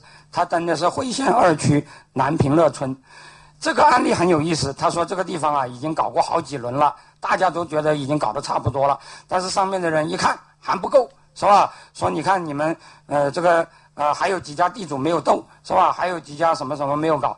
最有意思的，你看他里头列的那个例子，他说。金地张自如人三口种地产量二十一担，呃，每人平均七担，比全村平均数多多多少？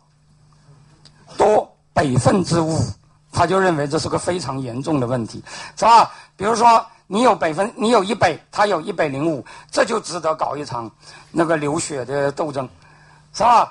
呃，下一个更有意思，金地所谓金地是经营地主。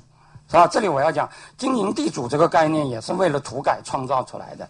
因为按照抗日战争时期我们党的这个理论，呃，租佃关系是封建关系，雇佣关系是资本主义关系。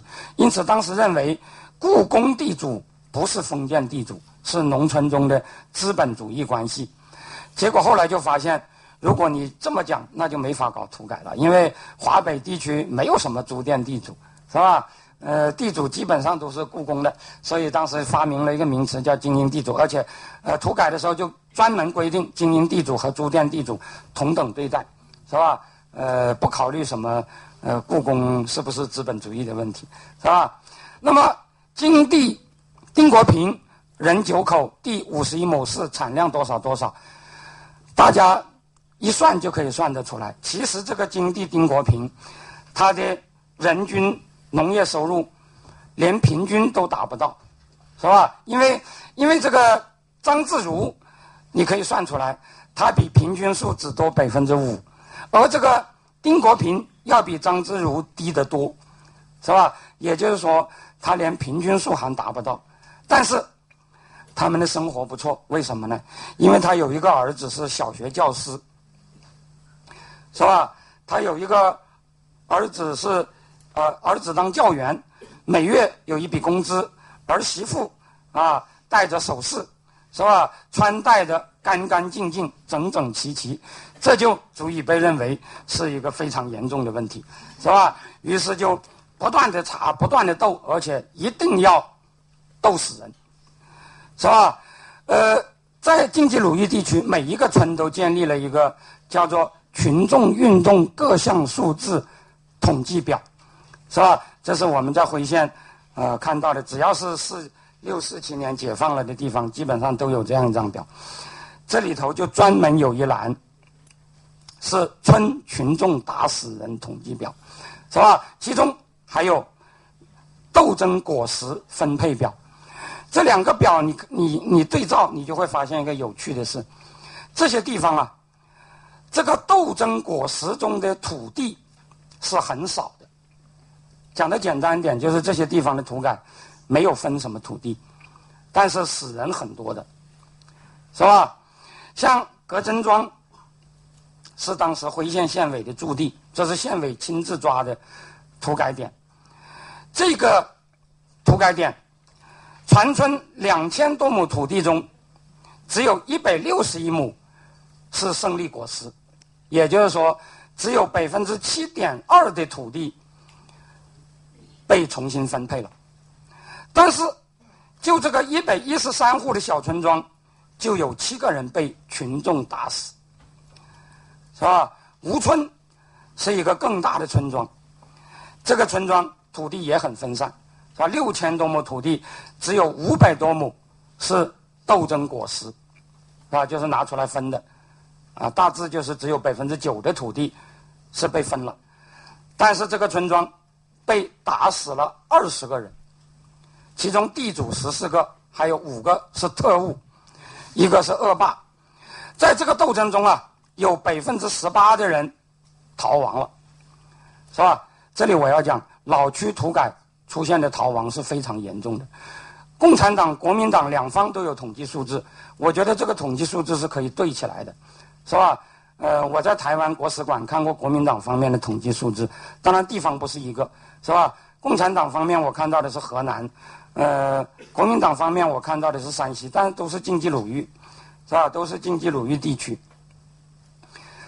这个数字差不多，都是百分之二十。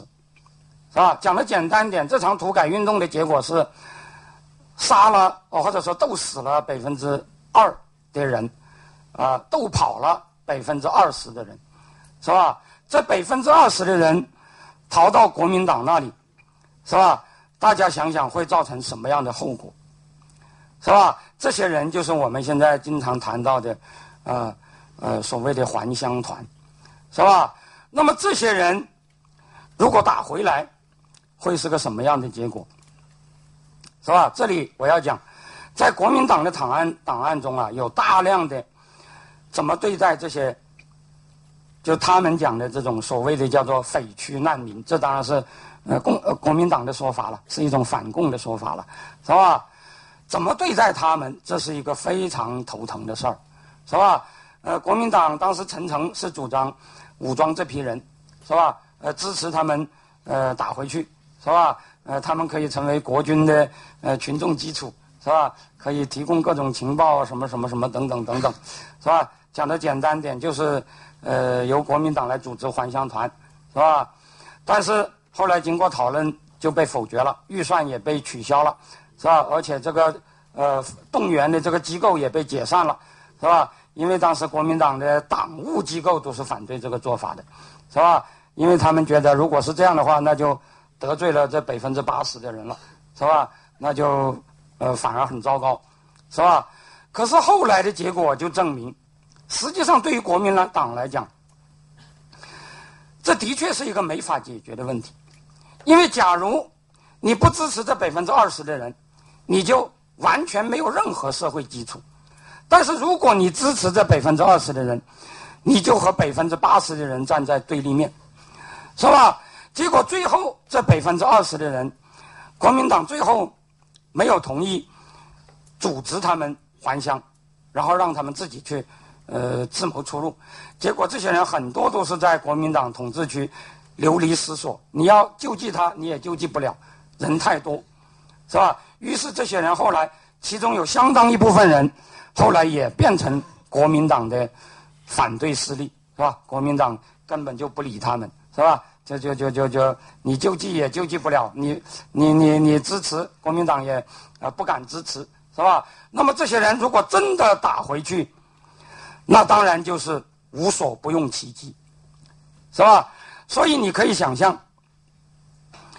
这些人如果回来会引起什么后果？村民为了几亩地，也许不会去拼命，但是为了不死于还乡团之手。当然就可以不惜一切了，是吧？所以，我们就可以知道，为什么这个过程要搞得那么血腥。很重要的事儿，是吧？农民也许为了几亩地，他不会抛头颅洒热血，但是如果共产党的胜利，他们可以得到好处；共产党如果失败了，他们就会有生命危险。那么当然，他们就会容易被高度的动员起来，是吧？因此啊，所有的这些地方。和平土改都是不能搞不得的，是吧？一定要搞流血土改，是吧？甚至搞到什么地步呢？这个辉县的另外一个村，这个村呃文件中没有留下他的名字，好像是一个比较大的四千零七十五人，是吧？这个村也是一个土地比较分散的地方，但是这个村斗争中打死了二十五个人，其中只有两个人是地主。四个人是富农，其他的人是什么人呢？你听这个名字很怪，其中有十个叫恶霸中农，有九个叫恶霸贫农。这个全村被斗争的户达到三百三十二户，被斗争人口达到百分之二十九点五，斗争中的积极分子有八百六十二个人，其中按照这个统计表，真积极分子是二百七十一个人。只占全村人口的百分之六点七，但是假积极分子、半积极分子达到四百六十个人。不过，经过这场斗争，这些假积极分子、半积极分子最后都成了真积极分子，是吧？因为很简单，是吧？在打死了二十五条人命、吓跑了另外一批人以后，这些原来半积极、假积极乃至落后的人，也都交了投名状，今后。不得不变得真积极起来了，是吧？这里我要讲啊，要让大家抛头颅洒热血，一个很重要的条件，就是要让你没有退路，是吧？这个在梁山上入伙是要交投名状的。什么叫投名状？大家都知道，是吧？这个事情是有了投名状，你就不怕发动不起来了，是吧？因此啊。当时为什么要反复复查，是吧？这就是当时的一个乡村干部，就就他就在这个他的这个这个这个这个所谓的思想检查里头讲，复查工作就是杀光地主，这就是他讲的。那么这个这个当时一直强调要反对和平土改。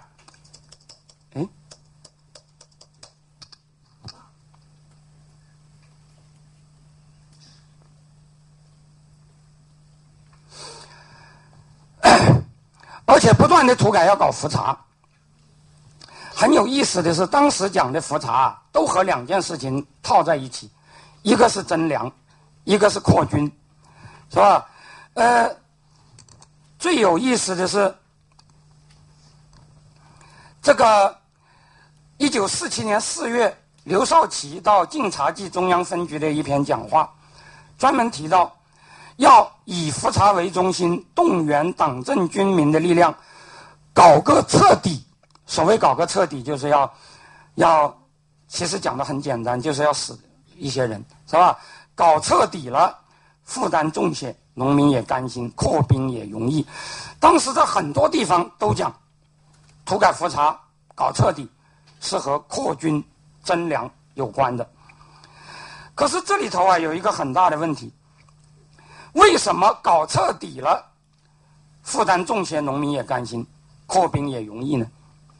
如果仅仅从分地的角度看，当年其实仅仅减租减息就已经得到了农村贫苦群众的支持。初次土改以后，分地的大头已经结束。如果要用分地来动员民众，早就该动员起来了，是吧？大头已经分了，就算你再反复复查，搞出点漏网的土地，分到每户贫农头上，也不过就是一星半点。如果说原来分给你十亩土地，都不能把你发动起来，再复杂出一些土地，给你分个一分半厘的，就能把你发动起来吗？那么为什么复查就可以做到动员就啊可以搞得搞得成呢？是吧？大家想想这个道理。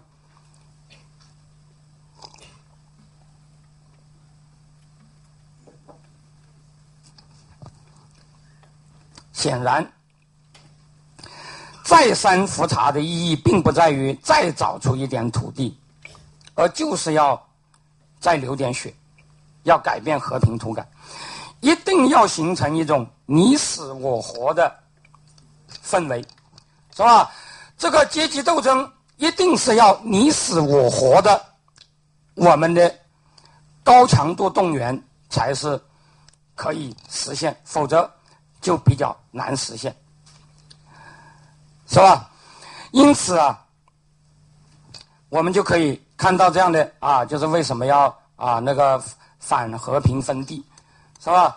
呃，其实啊，说实的，说实话，在土改以前，共产党已经很得民心，是吧？土改后当然也得民心，但是得民心的程度，我觉得其实是差不多的，是吧？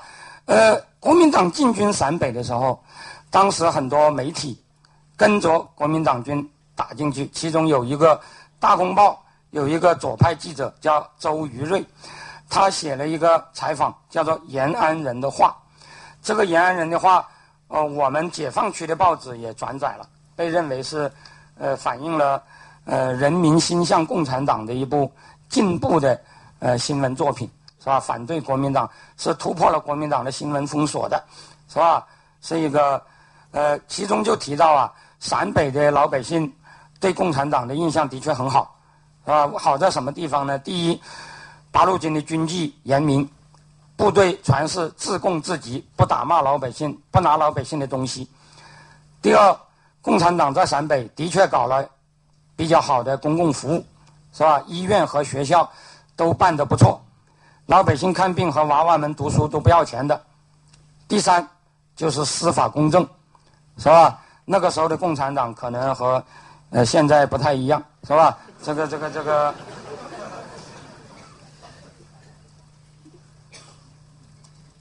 说共产党呃这个这个打官司比较公平，是吧？呃有理没理可以弄得明白，但是当时的老百姓也谈到两点。对共产党的不满，第一说共产党开会太多，是吧？说从老远的地方跑来听中共干部人员说一套他们不大懂的话，又浪费时间又没有意思，是吧？这是第一点。第二点，就是土改中的斗争和清算，啊，他们说这种斗争和清算，呃，说实在的，只有痞子才能得到好处，不仅是地主，就是我们一般农民，也是不赞成的。不过这里我要讲，这是农民没有发动起来的，呃情况。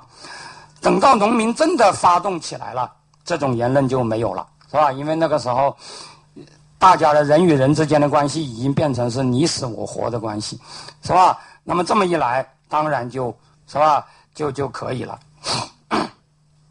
但是这里头还是有一个这个最佳尺寸的问题，是吧？其实。当时的情况，照我看呢，呃，百分之十五到百分之二十的人逃亡，呃，百分之一二的人被斗死，是一个最佳的结果，是吧？如果再多，就会有问题。可是经济鲁豫地区有的地方啊，已经搞到三分之一、百分之四十，甚至百分之六十的人都跑掉了，这就有点搞得太过分了，是吧？到了一九四八年，当时他们提出要停止土改了。大家要注意，所谓的停止土改，就是停止乱斗乱杀，不是说要把土地还给地主，是吧？不是这个意思。因为当时搞到什么地步呢？是吧？你看这个《人民日报》的这个报道说啊，他说由于我们啊强调群众大转移和乱斗乱杀，大批地富及中贫农逃往敌区。边缘十个村九千人口跑了四千六百多人，就是跑了一大半。其中最严重的九圣营全村一千九百口跑了一千二百口，是吧？也就是跑掉了百分之六七十了，是吧？以至于留在家里只剩老弱妇孺，全村荒地百顷以上，对敌斗争只剩少数民兵，是吧？而且这些人白天都不敢在村里待，是吧？就是说搞到这种地步，是吧？然后他们就呃那个那个领导就说这是过分了，这太左了，是吧？然后就决定停止土改，是吧？所谓停止土改，就是不要那么杀人了，是吧？然后而且还提出随种随收，是吧？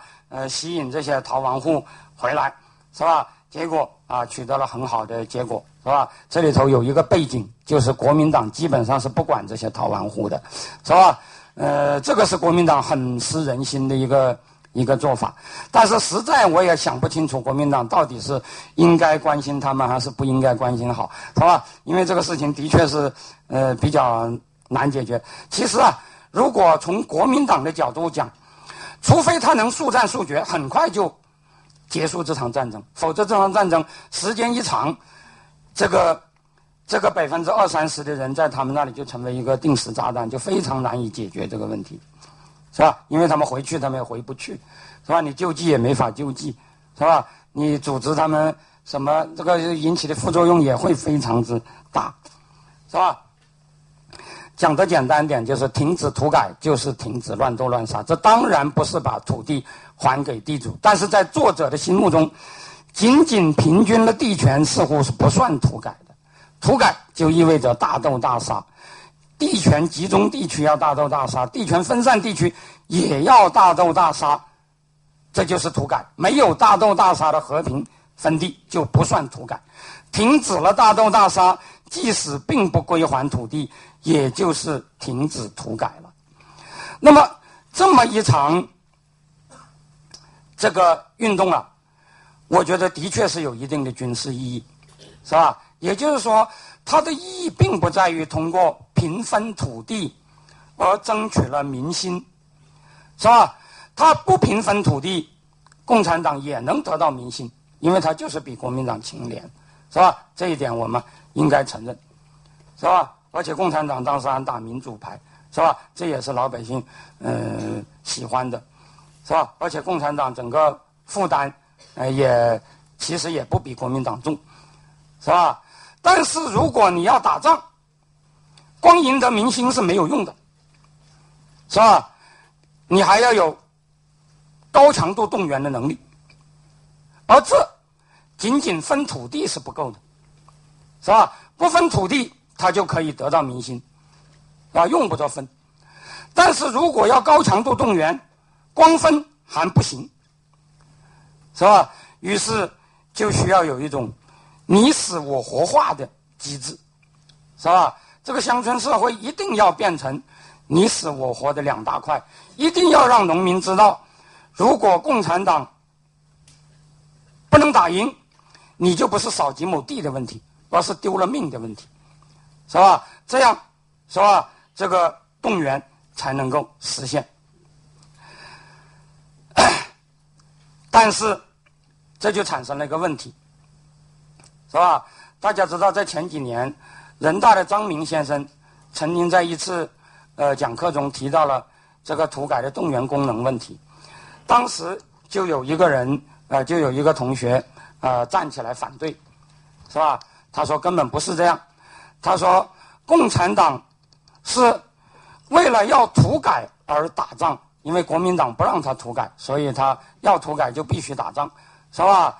而绝不是为打仗而土改，是吧？说共产党是啊为土改而打仗，绝不是为打仗而土改。这个问题，我觉得是一个非常有趣的问题，是吧？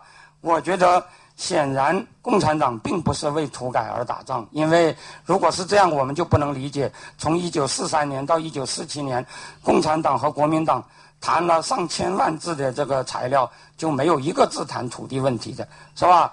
呃，并不是说共产党说我要土改，国民党说不准，那么共产党非要土改，于是就要打仗，是吧？绝不是这样的，是吧？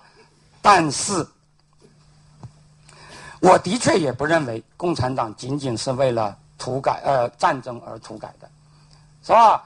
这个土改这样一种高强度动员的机制，也就是把整个农村变成你死我活两大块的这种机制，是吧？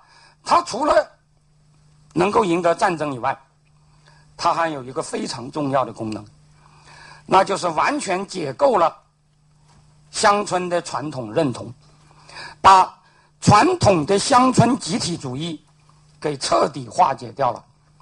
这一点和俄国的土改是不一样的。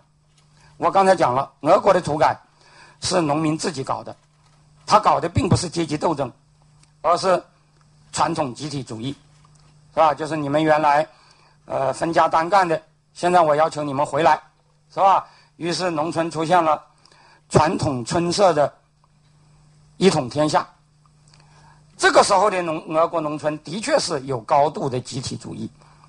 而中国的土改呢，恰恰相反。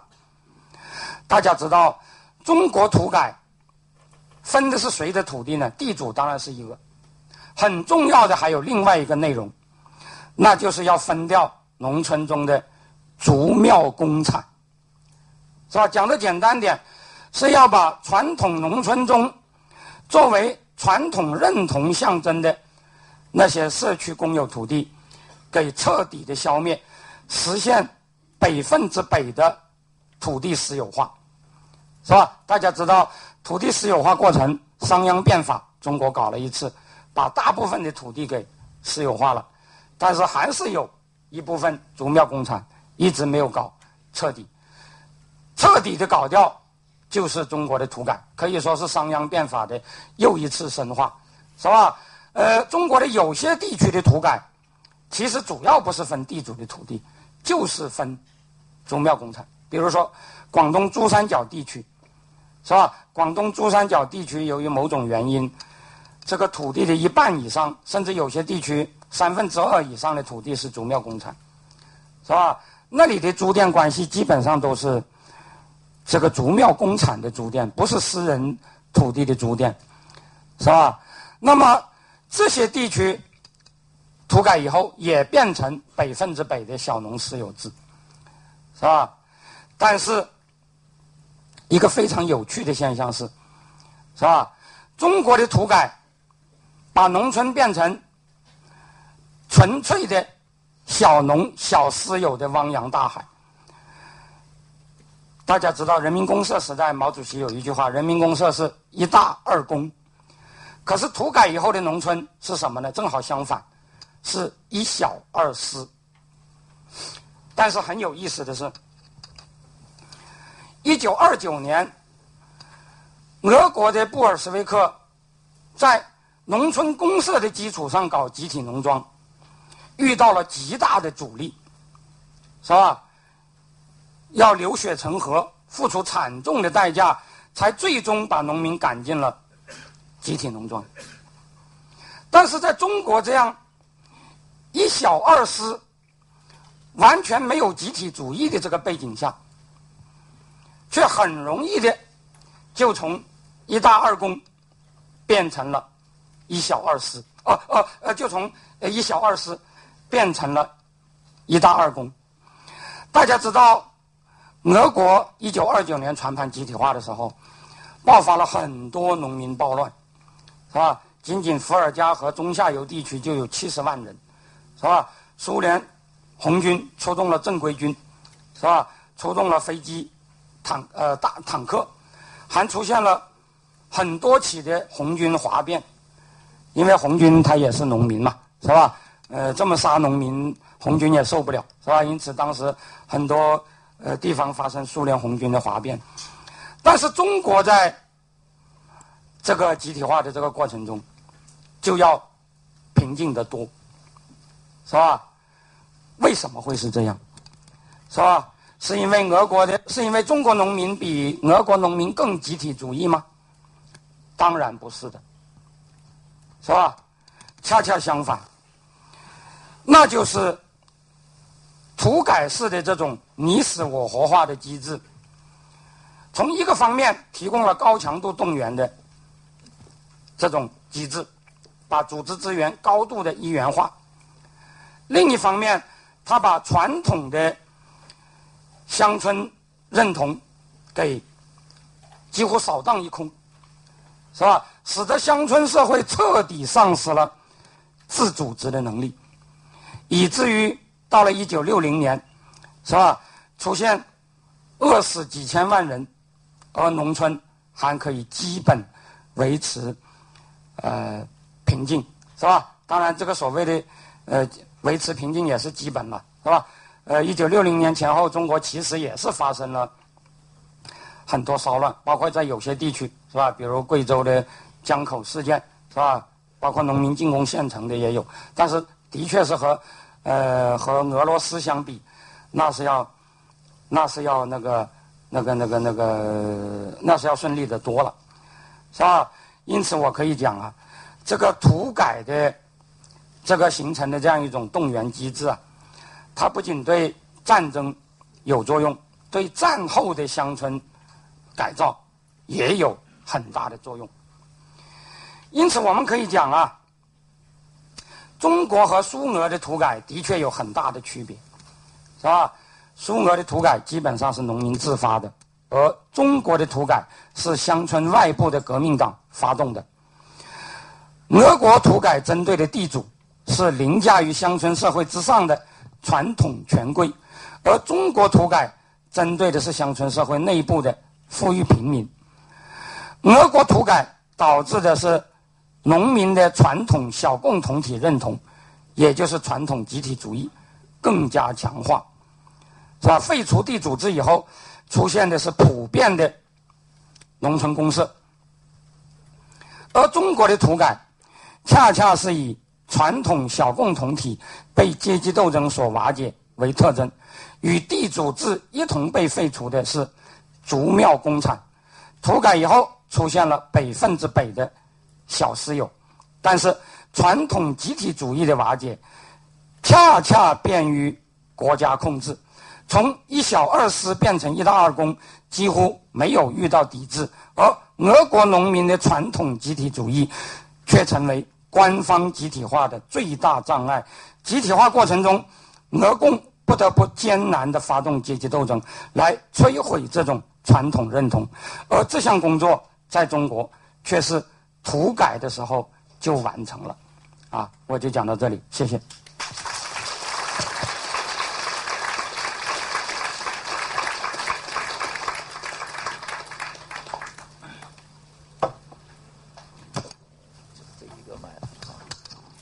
呃，刚才秦晖老师啊，以这个两个小时的时间啊，呃，给大家上了生动的一堂嗯政治课，也是经济课。那么他从俄国跟中国的这个土改的这个比较当中啊，分析出了一一条呃，我们中共在土改过程当中，它的战争动员以及社会整合的这样的一个。背后的一个直接的一个一个结果，呃，找出了这个国共战争胜负之间力量对比的一个一个奥秘。那么，我们再一次以热烈的掌声感谢秦晖老师给我们带来精彩的演讲。下面我们会留一点时间呢，呃，给下边的同学提一些问题。到这样一个问题：一九一七年二月革命到四月期间，基洛维耶夫和加米涅夫领导的俄国布尔什维克和四月之后的列宁回来以后，那个布尔什维克有一个质的变化。但是众所周知，就是十月革命他上台的时候，口号是土地、和平、面包。而根据您刚才讲述的时候提到一个重要的事实，说。百分之八十七的土地已经被临时政府主导下分完了，也就是说，这个口号对农民应该是没有吸引力的。不但没有吸引力，且革命之后的布尔什维克率先剥夺了农民。残酷的余粮收集制首先激发的第一个问题就是喀朗施塔德水兵赫赫战功的喀朗施起义，遭到了托洛茨基和图阿切夫斯基的残酷镇压。那我不太理解，我不太理解的是，当时俄共它核心的统治基础到底是什么？这个余粮收集制究竟是它革命理论实践的一种？为了战时经济的一种策略性选择，还是他理论中一种必然的实践？这是我的第一个问题。第二个就是，我比较感兴趣的是，您提到这个所有俄国国内呃，这个中国的分析这个部分我都认同，但及及借及到中国目前的土地，它依旧是一个农村的三农问题中的焦点问题。尽管有知识分子提出新乡村建设，想要复兴这个宗族社会，而另一方面，房地产商与农民之间的产权纠地纠纷日渐升级，但是是不是因为？可能没有一种强大的政治力量去动员，因此它不可能成为一种社社会问题。这个问题是嗯土地问题中反而更焦点的一个问题。谢谢。呃，我建议大家提问的时候稍微集中一下。这个您刚才讲的那个话太长，我都已经有点记不太清楚。我的印象好像你是说，呃呃，这个余粮收集制是一个深谋远虑的，还是一个临时的一个决定，是吧？啊。啊。呃呃，这个布尔什维克在一九在那个。呃，我们称之为十月革命的那个事件中，我觉得他主要的群众基础是那个厌战的士兵，甚至都不能说是工人，因为那个呃，一九一七年十月时候的那个苏维埃，呃，可能大家知道叫做工兵代表苏维埃是没有农民的，而且所谓的工兵代表苏维埃，其实大部分是兵，并不是工，是吧？当时那个呃，在彼得格勒这个地方。呃，因为战争期间的作用嘛，有两百多万军队住在那个地方，呃，比工人的数量要大得多，因此那个苏维埃啊，基本上是由一批，呃，就是极端反战的、极端不愿作战的士兵构成的，由他们成了布尔什维克，呃，支持布尔什维克的力量。那么到了后来啊，我觉得在内战期间，呃，布尔什维克当然是主要是。呃，代表着城市对农村的征服了，是吧？他向农民抢粮，这个老实说，当时城里的人基本上也还是赞成的，因为当时城里面临饥荒嘛，是吧？就是布尔什维克和城里的其他老百姓，呃，当时都都是面临饥荒。至于这个战时共产主义，它是仅仅是一个临时的战争需要，还是长远打算？我觉得他最早提出来的时候。显然是战争需要，那是因为，呃，的确是没有粮了。但是后来，在战争已经几乎，就比如说在二零年，在克朗斯塔德叛乱的时候，那个时候战争都已经基本结束了，他还是要搞，那这个就有意识形态的原因了。就是虽然这个事情搞起来的时候是由于战争的原因，但是列宁当时的确是想借助这个势头。就搞出一个新社会来，他的确是有这样的想法的。好，下面还有谁有有问题？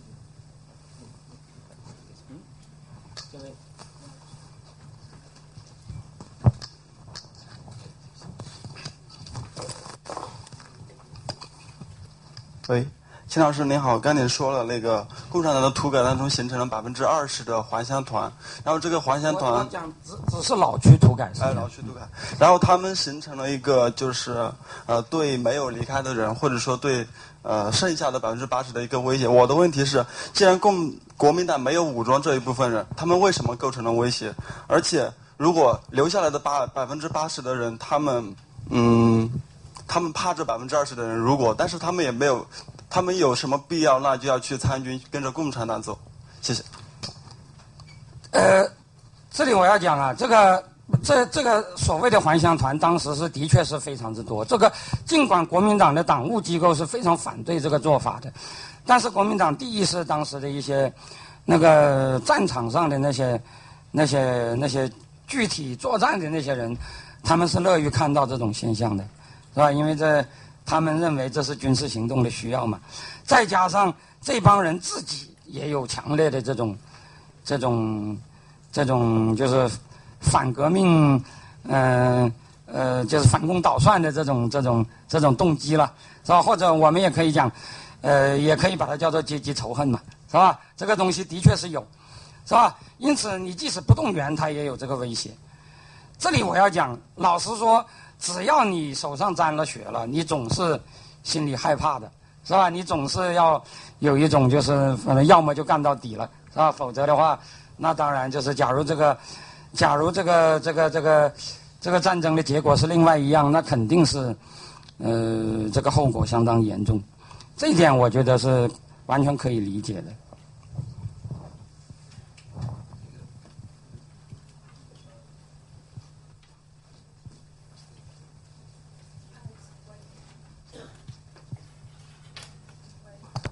喂。啊，秦晖老师您好，呃，您刚才说在国民党的意识形态中也是有平均地权这个概念的，那么请问国民党它在它的原计划中是否有土改这种设计？它的设计是否因为抗战和国共内战而被中断呢？啊，呃，国民党他想他搞土改的第一步就是三七五减租嘛，是吧？这个包括台湾的土改也是从这个开始的，但是他三七五减租，它背后还是要。实现的就是所谓的扶植自耕农，所谓的逐渐逐渐实现这个土地的自耕农化。嗯，第一步当然，呃，这个三七五减租啊，在国民党统治区的有些地方，那是在国民党内部导致了严重的矛盾，是吧？比如说在当时那个呃 CC 系力量比较大的像浙江，它就是呃省党部是激进派，省政府是保守派。是吧？以至于在一些农村，呃，还发生了一些流血事件，是吧？由于这个土地政策的那个不一样，但是它的一个导向，比如说用词都是一样的，包括所谓的叫做“封建剥削”这个概念，国民党的文件中也有这个词汇的，是吧？包括我刚才讲的什么土豪劣绅什么等等，但是有一点不一样的就是，共产党。它始终带有很浓的那个革命党的那个味道，在这一点上，这个北大的王其生教授是专门做过研究的。而国民党，他到了后来，他和他的意识形态是脱节的比较厉害的，是吧？也就是说，呃，其中有很多是那个，呃，就是为了当官的，是吧？或者说我们现在为了考公务员而入党的那些，大家可能也知道，现在很多。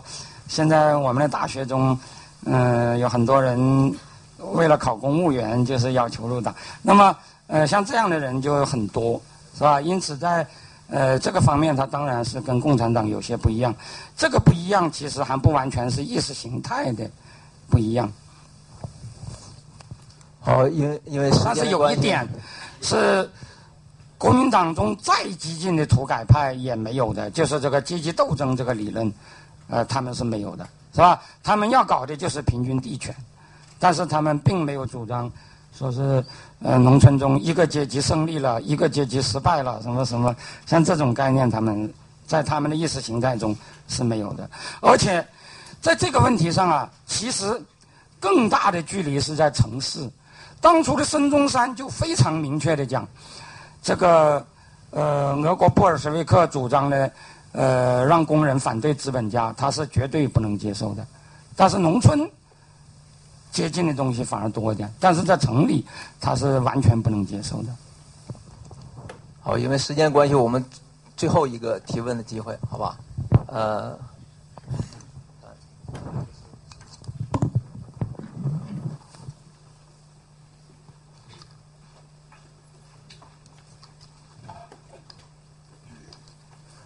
秦老师您好，我想问一个问题，就是，嗯，我看到过一一个观点是认为那个共产党通过土改发动农民来进与国民党进行战争，这一点实际上完全是借鉴了中国古代各种农民斗争的经验，就是与古代那个农民起义造成王朝更替这种用的手法实际上是一致的，只是用了马克思主义包装了一下，呃，不知道您对这种观点有什么看法？呃，我觉得这个这个投名，我觉得这个投名状的这个思路显然是很传统的一个思路，是吧？就是大家如果要要别在脑脑袋别在裤腰上跟我干，那肯定是要嗯要要没有后路了才有有这种动员的机制。但是通过这样一个积极斗争这样一个名头，不是个别的交投名状，而是整个乡村社会。呃，集体交投名状，嗯，这个还是我觉得还是一种比较晚近才有的思想。以前的农民战争中好像还没有这种，好像还没有这种思想。